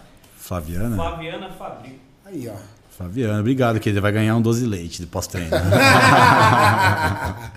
Vamos lá. Mensagem do Ramos. Qual o melhor custo-benefício? Três ou mais drogas em low doses ou uma única droga em dose média alta? Texto. Ou não tem diferença se a miligramagem for a mesma no final? Melhor custo-benefício, o Caminhos que acabou de falar, é testosterona. Ainda mais você que tá Se morrendo você de dó não de gastar dinheiro. com testosterona, cara. Você não vai crescer com nada. Nada. Provavelmente é o hormônio mais anabólico de todos. É, E se você tá pensando em grana, é, o que menos vai dar colateral pra você ter que arrumar. Exato. Pedro, gostaria de agradecer pelo conhecimento gratuito. Valeu, Pedrão. Grande Pedrão. Pra mim não foi gratuito, eu me fudi pra. Graduação, Pra vocês mestrado, foi gratuito. pra vocês está sendo gratuito. Mensagem do Ítalo. Qual anabolizante que afeta menos os rins? Já tive nefrite por IgA. Tenho vontade de ciclar, mas tenho medo. Malho desde os 17 anos, hoje eu tenho 30. 1,78m, 86 kg com 9 de BF. Ó, eu vou, antes de passar a bola pro Caminhos, que é o especialista, eu vou dizer uma coisa. Cara, eu morro de medo de problema renal. Não sei se é porque eu trabalho numa indústria farmacêutica que fabrica uma série de princípios ativos para paciente dialítico. paciente dialítico é o paciente que participa diariamente, ou quase que diariamente, do processo dialítico, que é o processo de hemodiálise. E é muito triste ver as pessoas fazendo hemodiálise. Na verdade, é, elas estão sobrevivendo, porque tem pessoas que diariamente precisam fazer e é algo muito triste. Então, se você tem um problema renal ou tem um histórico de problema renal, cara, eu traria apenas a minha saúde para perto de mim, porque shape sem saúde. Cami, na verdade, os hormônios esteroides são os que menos agridem o fígado, não é verdade? Os rins, não é verdade? Sim. Salvo o uso de uso oral, né? É perfeito. Então, assim, vou, vou colocar aqui, não vou falar o nome, mas eu tenho um paciente que é um, virou um grande amigo meu, que ele perdeu os dois rins e hoje Perdeu? ele vive com um rim que foi doado por um colega de treino que competia e nunca mais vai competir porque teve que doar um rim. Cara, o, o amigo dele foi tão amigo ao ponto de doar um rim. Exato. Que amigo, hein, cara? E, Eu já vi amigo emprestar dinheiro, eu já vi amigo emprestar o carro. não, e o cara era atleta. Ele decidiu nunca mais competir para salvar a vida do amigo. Nobre. Nobríssimo. Nobre. Né? Meu, Um irmão evangélico da igreja, então foi uma não coisa importa, assim, mas é um baita amigo, um cara. baita amigo. E aí o que acontece? Hoje, é, esse paciente, a gente faz uma TRT. né? Ele usa testosterona, porque a produção dele, devido a muitos anos de uso de esteroide, não é legal, produção natural. Então faz uma TRT Plus, né? TRT Plus, Plus. ali, mil e pouco Tá. de texto, e nenhum problema. Ele pratica, Renal. ele treina? treina, tem um shape legal. Detalhe, Uma pessoa vive bem com um rim, Cami? Ou inspira cuidados? muitos cuidados. Exame mensal, cuidado, é assim. Agora, Tem algum cuidado com Vamos- ingestão de proteínas? não, Então, esse mito nenhum médico pega. não. Agora, vamos ao motivo dele perder ambos os rins. Anti-inflamatório pós-treino. Como assim? Tipo Cara- esses Dorflex da vida? Exato. Então, treinava pesado, ficava com dor, anti-inflamatório. É sério. Treinava pesado, ficava com dor, Então anti-inflamatório. ele não, não tava ligado na hipertrofia, era um atleta de força. Não, o atleta é de, de bodybuilding mesmo. Mas a questão é, ele não queria sentir dor. Então ele, ele ferrou com AINES, então anti-inflamatórios não esteroidais, que são os mais comuns. Foi ibuprofeno, isso aí ele perdeu os rins tomando anti-inflamatório. Ou seja, medicamento mais besta. Sim. E ele, e ele descobriu assim, ele foi fazer um exame e a médica começou a chorar na frente dele e falou, não era pra você estar vivo. Quando viu o exame do cara, é, era uma coisa assim, eu não lembro o valor. Os néfrons tinham creatinina embora. tipo 30, um bagulho absurdo assim. E aí disso ele já foi internado e já foi fez um tempo de hemodiálise até receber a doação. Então assim, pessoal que a gente fala de no pain no gain, é verdade. O cara que treina e não quer sentir dor muscular e que toma anti-inflamatório está se colocando num risco muito alto. Eu tenho alto. um relato pessoal disso aí. Meu ex-cunhado, minha irmã foi casada com ele durante sete meses e ele morreu por causa do Dorflex. Ele é, deu, como que é, parada... qu- Quando tu para os rins... Ela Falência chegou em renal. casa e ele tava já Falência duro, é, parado lá no chão morto. O que aconteceu? Ele sentiu uma dor de cabeça, ele tomava, em vez de tomar um, ele tomava três Dorflex. De uma vez assim, pra parar rápido, porque ele não suportava a dor. E ele frequentemente fazia isso? Direto. Sempre. Aí chegou uma hora, com sete meses de casado, minha irmã foi viúva. Caramba. Mas isso pra galera entender, tá? A culpa não é do Dorflex, a culpa não é do Cataflan, a culpa não é do Ibuprofeno, porque são medicamentos que são profundamente eficazes para uma situação terapêutica. A culpa é porque hoje, aqui no Brasil principalmente, existem medicamentos muito acessíveis, né, Cami? E por isso que nos Estados Unidos você não consegue comprar isso.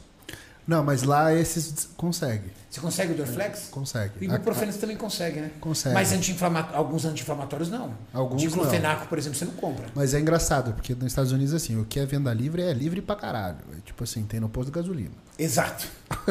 Tem no posto de gasolina. Melatonina você vê ali no, no, Tipo, foda-se, no balcão. é liberado. É liberado.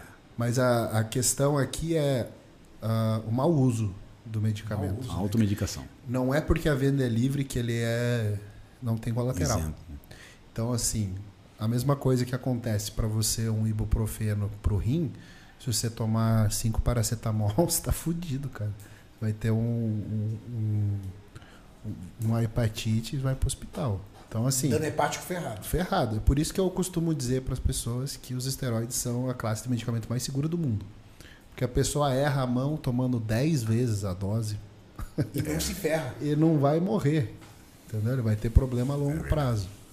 Mas se você for mulher, você vai se fuder. Então, é sempre bom diferenciar isso. Gu, Mestre, agora tem uma pergunta do Raul Pedro. O Raul Pedro ele foi o ganhador do sorteio da jaqueta do Olímpia. tá aí a jaqueta, né? Tá aqui, tá aqui a jaqueta, a gente vai Legal. Cara, Raul, digo pra você, você, eu acho que ele é da Praia Grande, não é? É, Ele vai vir buscar no sábado. Ele Ah, ele vai, vai você buscar. vai vir buscar aqui no CT, ele está convidado para vir aqui buscar no CT. legal. Ele perguntou o seguinte: emagreci por conta própria, fiquei com uma pochete flácida e nada agradável. Como solucionar? Isso está me matando. Permanecendo magro. permanece. Continua. Continua. Então, assim, a, a parte mais triste da pessoa que, que, que faz dieta é ela achar que deu errado. Por quê? Porque quando você tira volume, sobra pele. E aí a pessoa, porra, eu fiz tudo certo e tô mais flácido, então deu errado. Mas não, deu certo. Deu certo. A questão é, se você desistir, você vai engordar de novo. Se você persistir, com o tempo a pele vai retrair. Sim. Só que leva meses. E a gente às vezes tem pressa e, e a pressa é chutar o balde, porque a maioria das pessoas é 8 ou 80. Então eu falo, pô, tive um resultado que eu não gostei, então foda-se, não vou fazer mais nada e chuta o balde. E aí engorda de novo. Mas se você persistir e permanecer magro, com o tempo a pele vai retrair. É importante falar que o tecido adiposo, ele colocando em fato fácil, né? Se você é uma bexiga, né? Você tem uma bexiga ali que guarda triacilglicerol. Se você não fez a lipoescultura, não retirou por, por cirurgia, ele tá ali ainda, né? Perfeito. Ele tá murcho. Tem- Esperando ser enchido. Tá ali, tá esperando. Se você botar né, a pressão ali, ele vai voltar. Então tem o, o adipócito, que é a célula que está aquiescente, parada, dormindo. E tem o pré-adipócito, que é a, a célula tronco do lado. A partir do momento que você encheu aquele o adipócito e ele não aguenta mais, ele vai acordar o amigo do lado e vai criar um outro novo adipócito. Então, a- o cara que está nessa situação de perder peso e ficar com a pele, não volte a fazer o que você fazia antes, porque ele está ali esperando você botar comida de novo e caloria.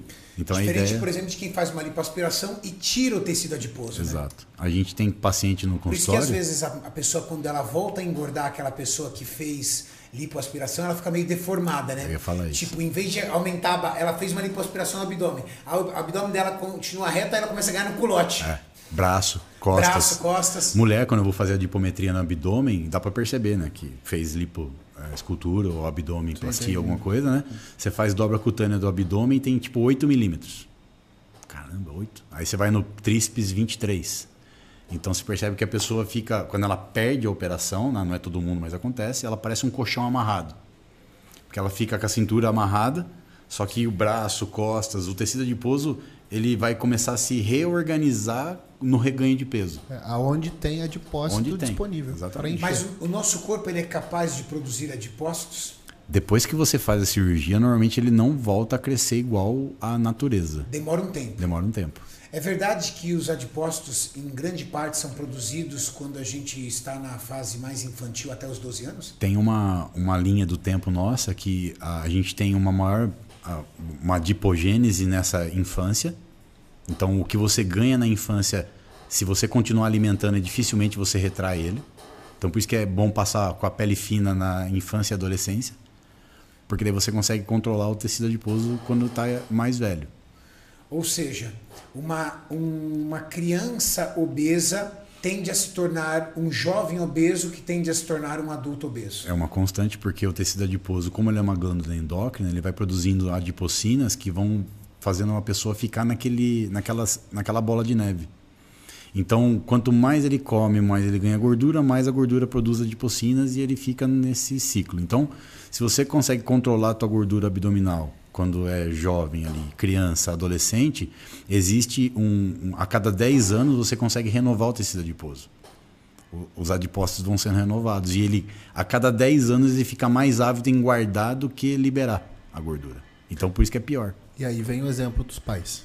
Exato. E eu- tenho, tenho dois pacientes que eu acho sensacionais, que eles treinam para estimular o filho a treinar. Então teve um que chegou e falou: Cara, eu comecei a treinar depois dos 40, porque eu via meu filho o dia inteiro no videogame, não fazia nada, fiquei preocupado, porque minha infância eu brincava, eu corria e o meu filho não sai do sofá. E aí eu comecei a treinar para ele ver meu braço, para ele pensar: Quero ser forte igual o papai. E aí o cara começou a treinar por causa disso. E eu tenho um outro, que até é um aluno seu. O cara fez uma academia em casa. Durante a pandemia. Pro filho treinar. legal, Ele soldou as paradas. Aí eu perguntei, mas onde você aprendeu a fazer solda? Ele falou, não, aprendi no YouTube.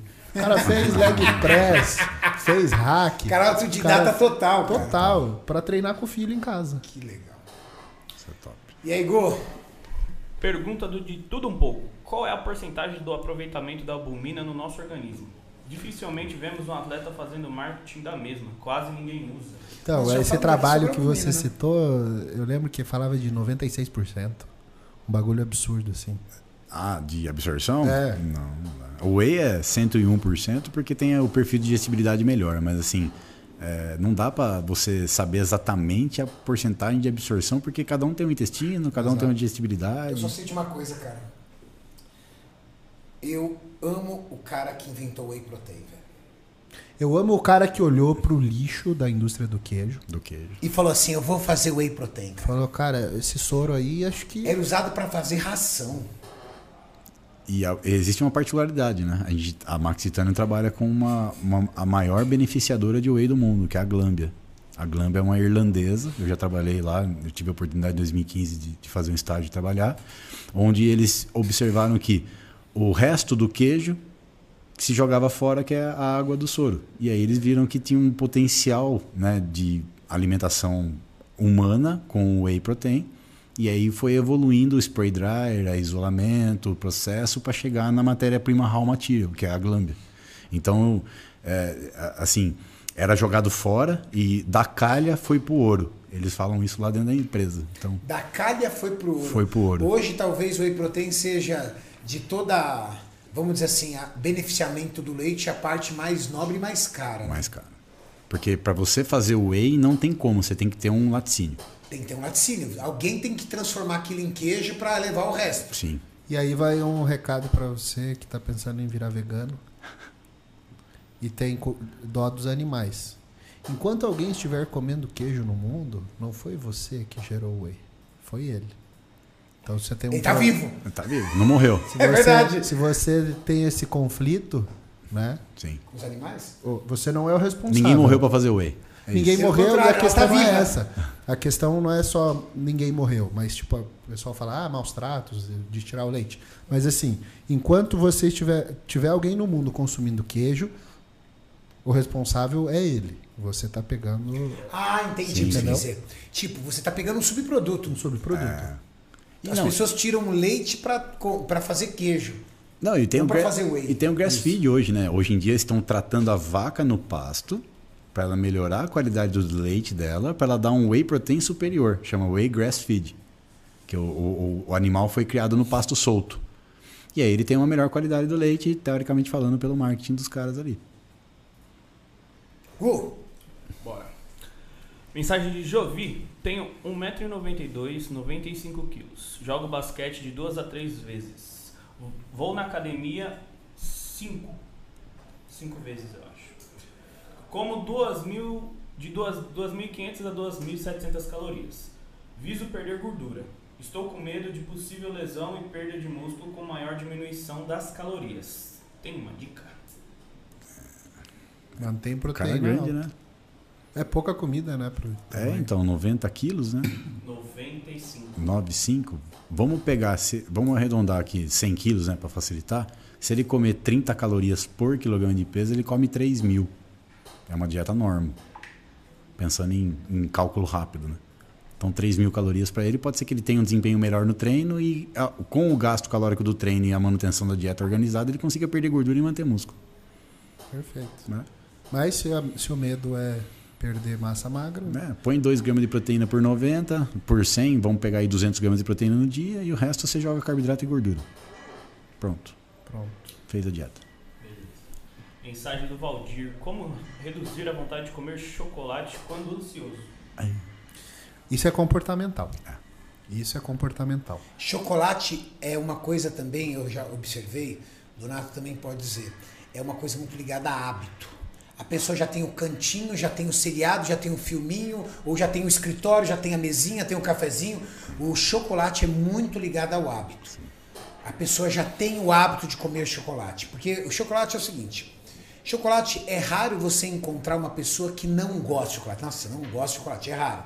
Mas não é comum também você encontrar chocolate. As pessoas são viciadas em chocolate. Tem gente que fala, ah, você gosta de chocolate? Ah, até gosto, mas eu não vou no mercado para comprar um chocolate. O chocolate está muito ligado ao hábito, é interessante.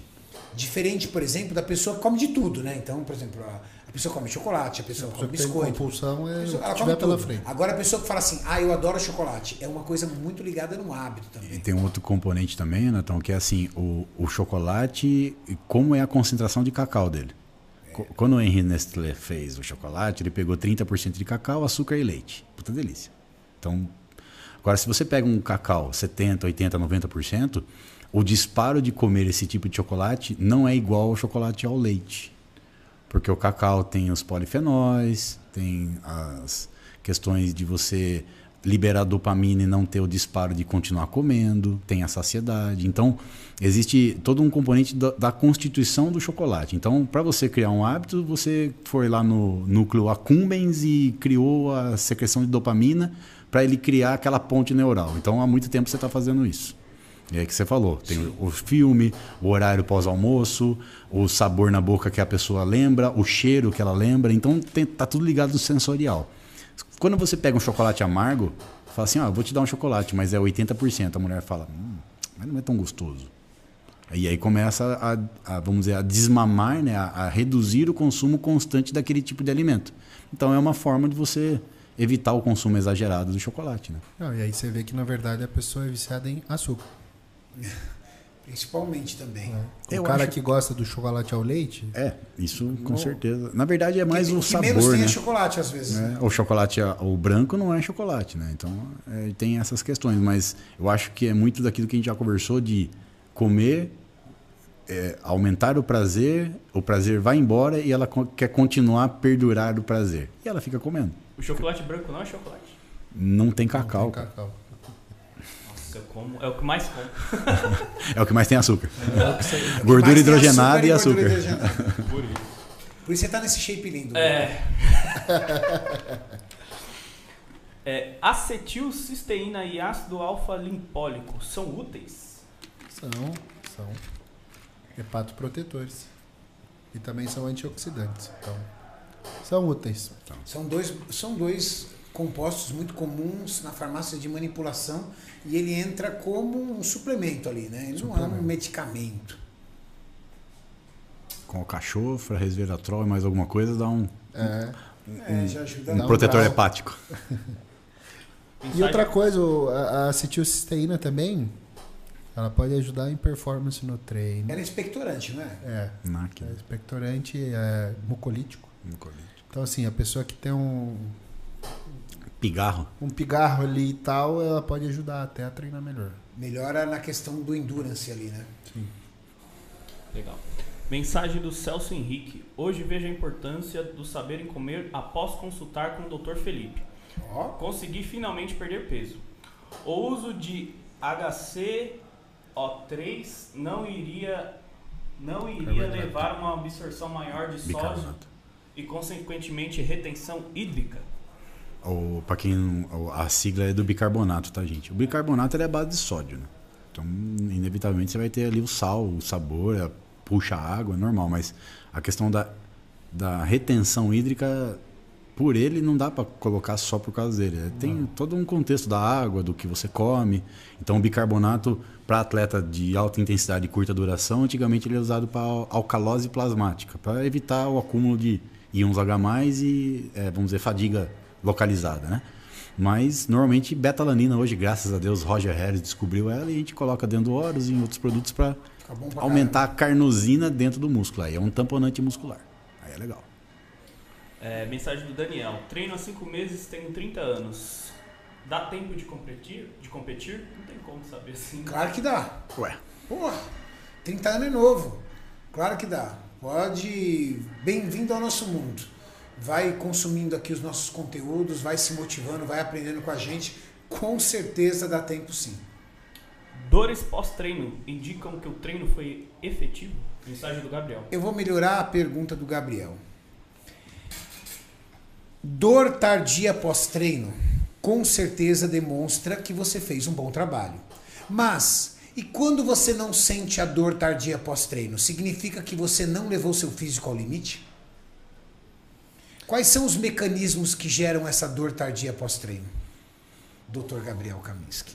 Os caras querem me foder. eu, eu complemento. Vai, vai, manda aí que eu complemento aqui, vai. Então vamos, vamos diferenciar dois tipos de treinamento. E a gente vai diferenciar três tipos de treinamento. Três tipos de treinamento baseados em qual é a principal fonte de energia para o exercício. Primeiro treino, força bruta. Séries muito curtas, uma a cinco repetições. A série dura poucos segundos. Qual que é a energia para fazer esse exercício? ATP que está disponível ali. Né? Beleza. Intermediário, treino de hipertrofia.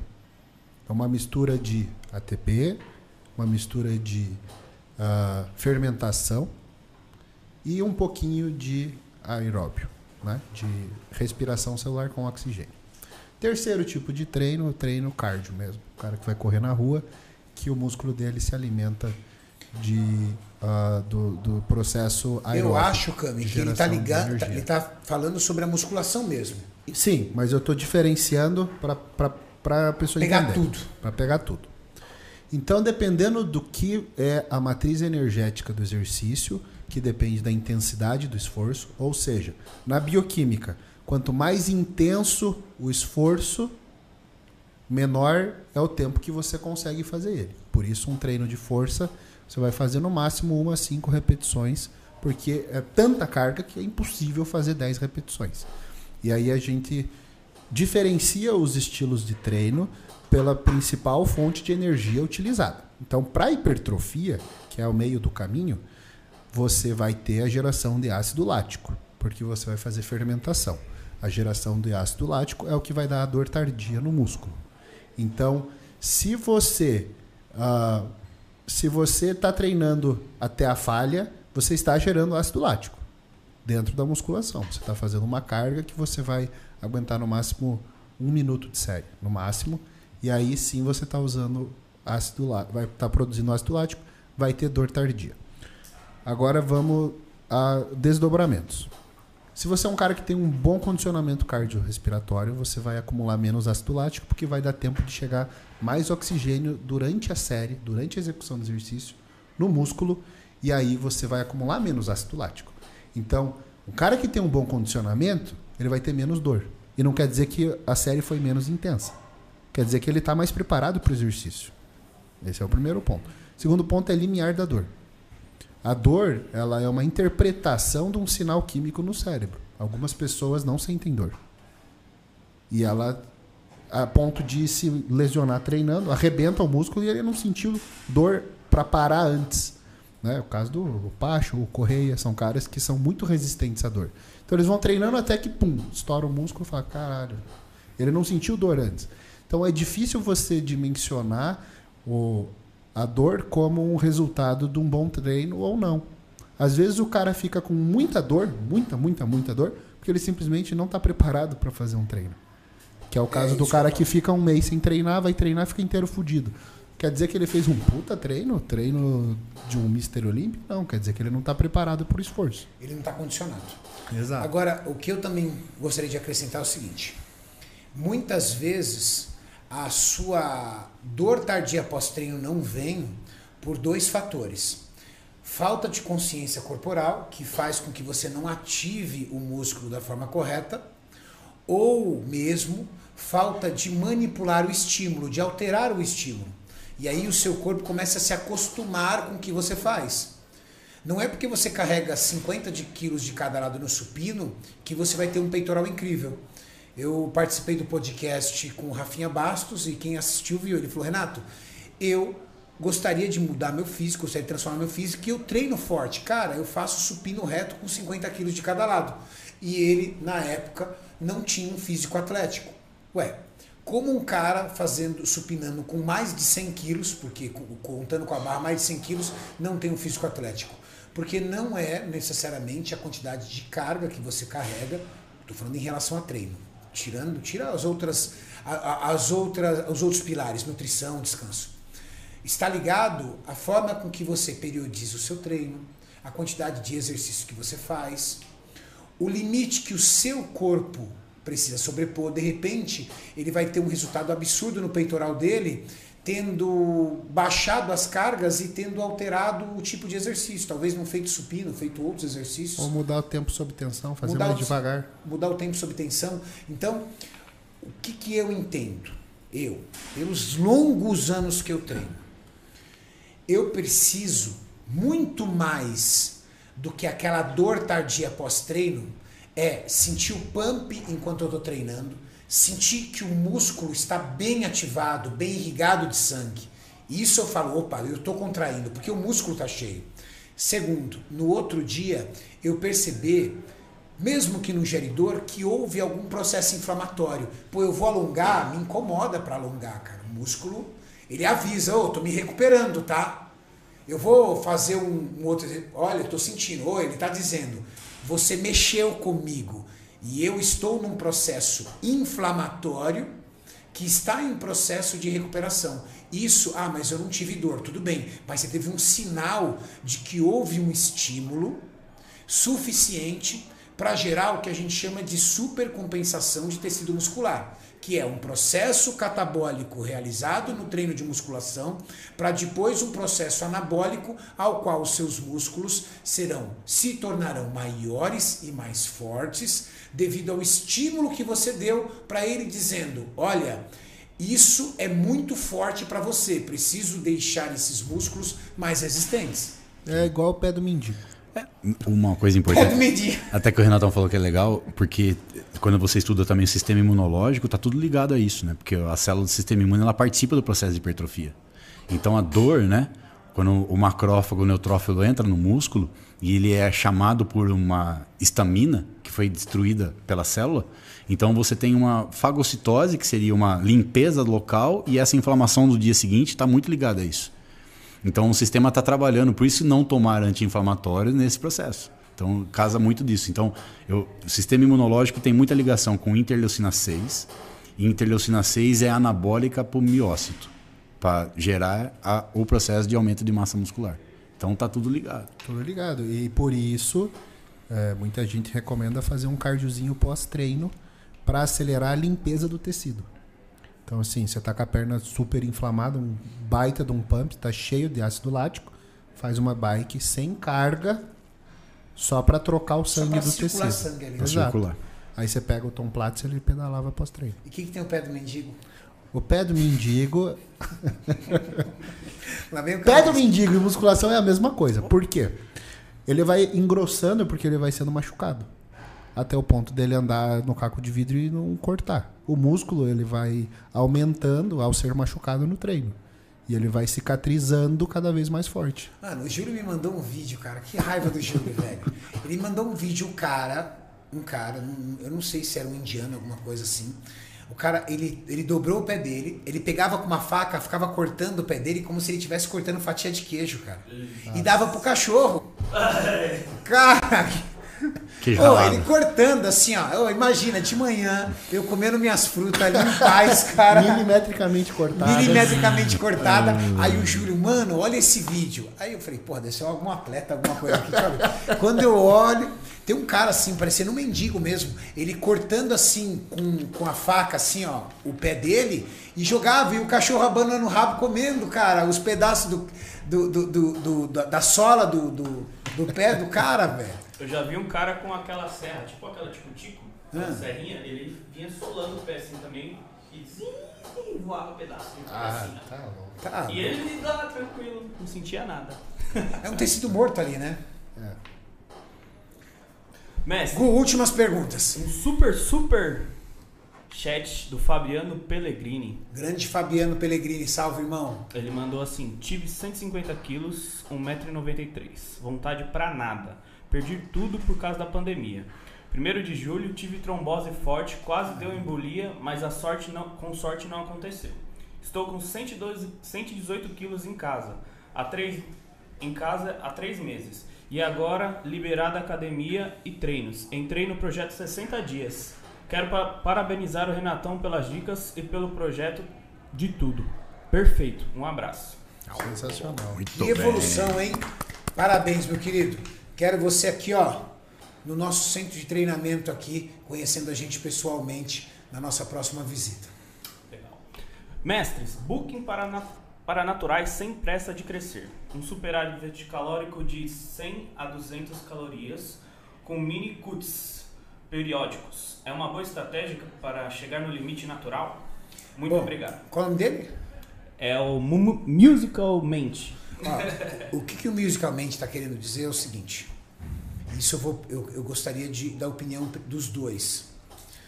Doutor Donato, o que seria um, um superávit responsável para uma pessoa que quer iniciar um trabalho de hipertrofia? Um indivíduo magro que quer entrar em superávit calórico, mas ele quer entrar em superávit calórico, mas ele está começando agora. Ele não é um atleta de fisiculturismo, ele não está sobre o uso de hormônios, ele não ca- carrega grandes cargas. E isso é muito interessante, é muito legal a galera ouvir isso, porque há muitos mitos.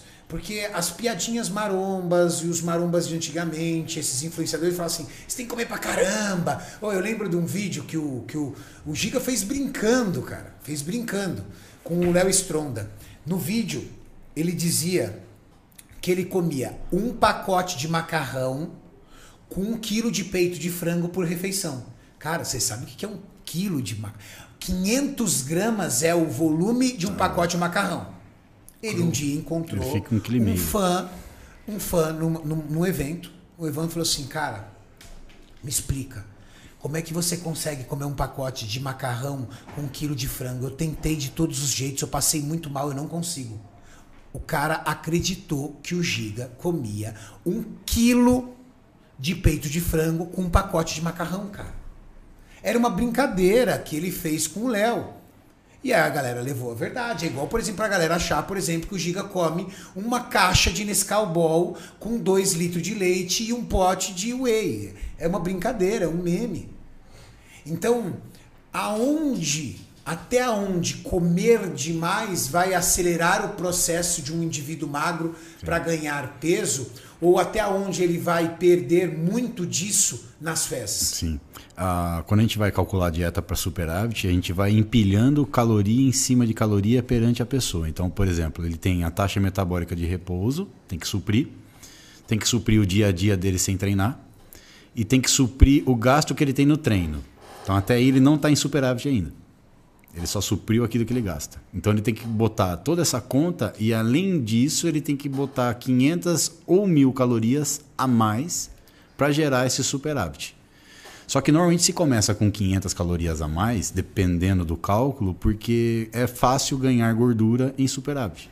E mesmo que essa pessoa tenha uma genética tão ruim, tão ruim, que o bicho não ganha gordura nem ferrando, ele pode comer pra caramba e perder muito disso nas fezes? Difícil, porque as fezes, na verdade, é, é o que não foi aproveitado do processo digestivo e absortivo.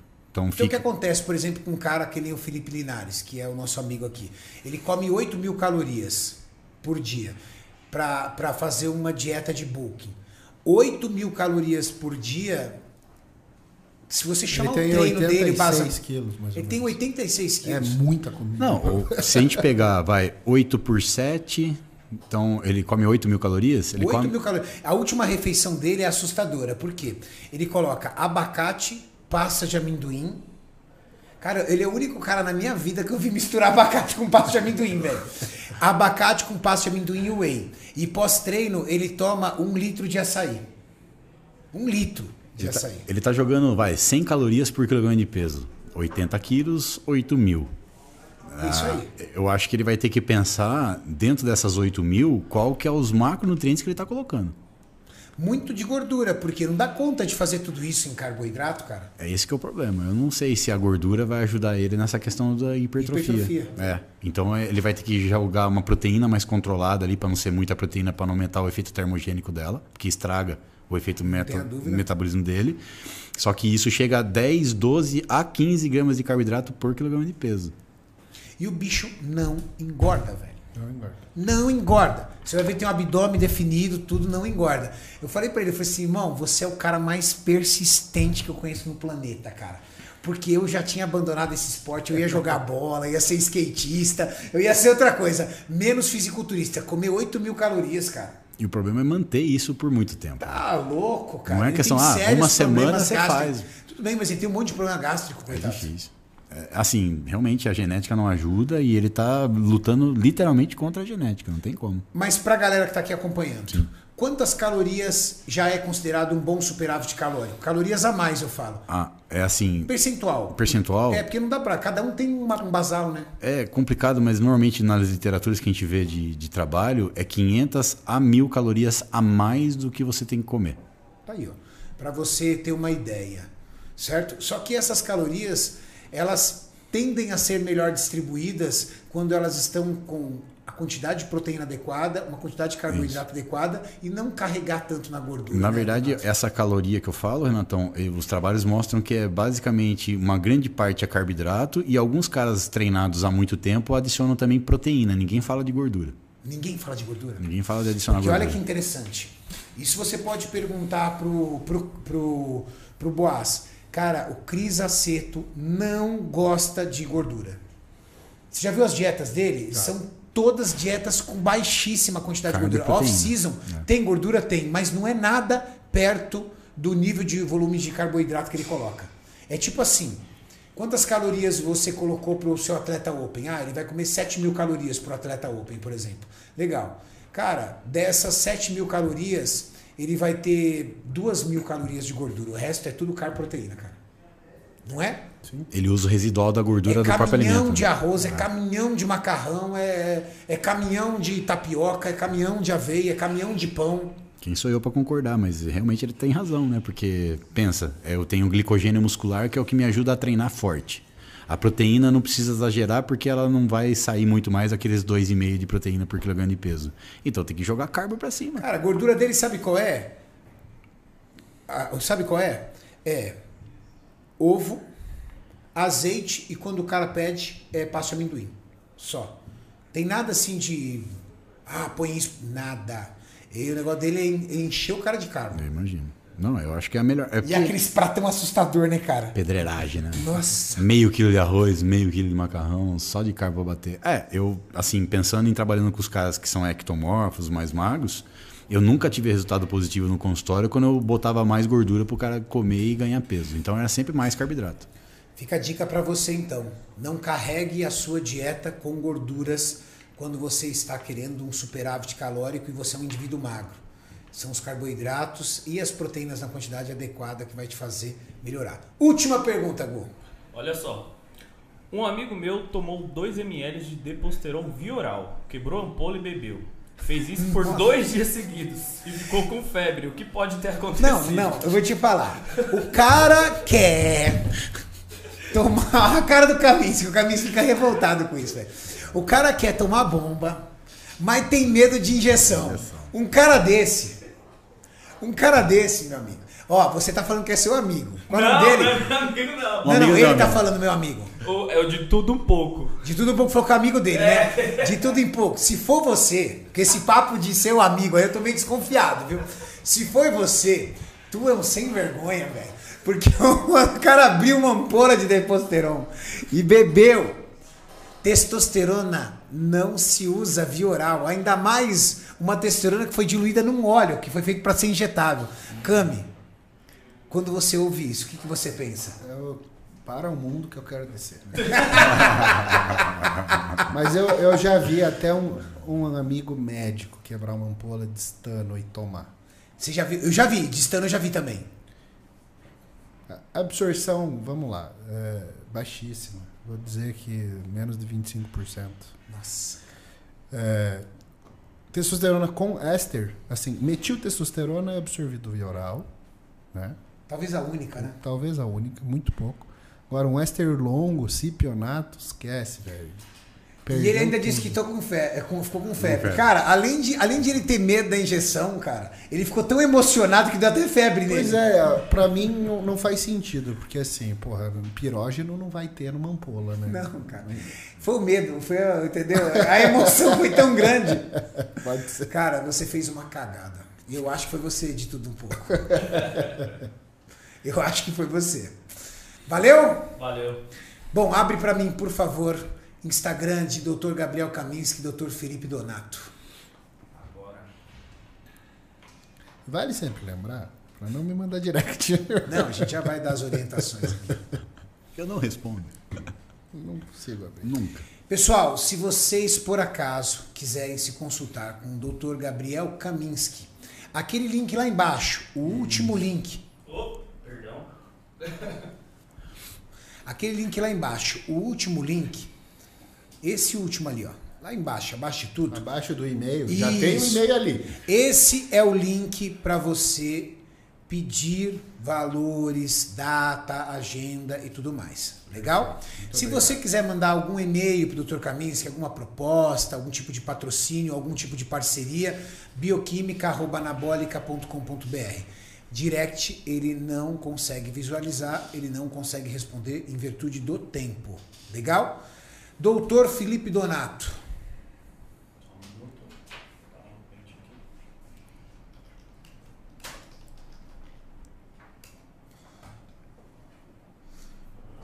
Se você quiser passar com um PhD em nutrição, doutor Felipe Donato, você pode. Cadê o e-mail, doutor? Tem o, o link tá no Stories e aquele link ali do site do curso também tem o e-mail para entrar Tá. em contato. Então tá aí, ó. esse último link você pode entrar em contato, legal? Você pode também entrar através dos stories, tem. E, e Dr. Felipe Donato é um escritor. Se você quer ler bons livros iniciantes na nutrição, por favor. Doutor Donato, explique aí os dois livros. Bom, gente, isso aqui estava em falta. A gente, o primeiro, Nutrição, Suplementação e Fitoterapia, 2017. E para quem quer uma dieta ninja para recomposição corporal, perder gordura e ganhar massa magra, dieta 33%. É muito legal esse livro. Daqui a pouco vai ter o livro Dieta Flexível também. Ainda não tem ele físico, só online. Mas aí você vai ensinar as pessoas a fazer dieta flexível, né? Vou, Porque não. é tanta falácia na internet sobre dieta flexível, cara, que me irrita. O livro, esse livro aqui do 33 e o flexível, quem comprou ele e-book, fez a dieta que tem dentro do livro e me manda a foto mostrando o resultado. Como comprar um desses livros? Esse aqui tem no site, gente, é livro físico. Eu com o maior prazer assino todos os livros, tá? E para quem é estudante de nutrição e nutricionista, eu também ofereço o curso presencial em São Paulo, que é o Aula VIP, Felipe Donato, que também tem no meu Hotmart o online. Então a gente Perfeito.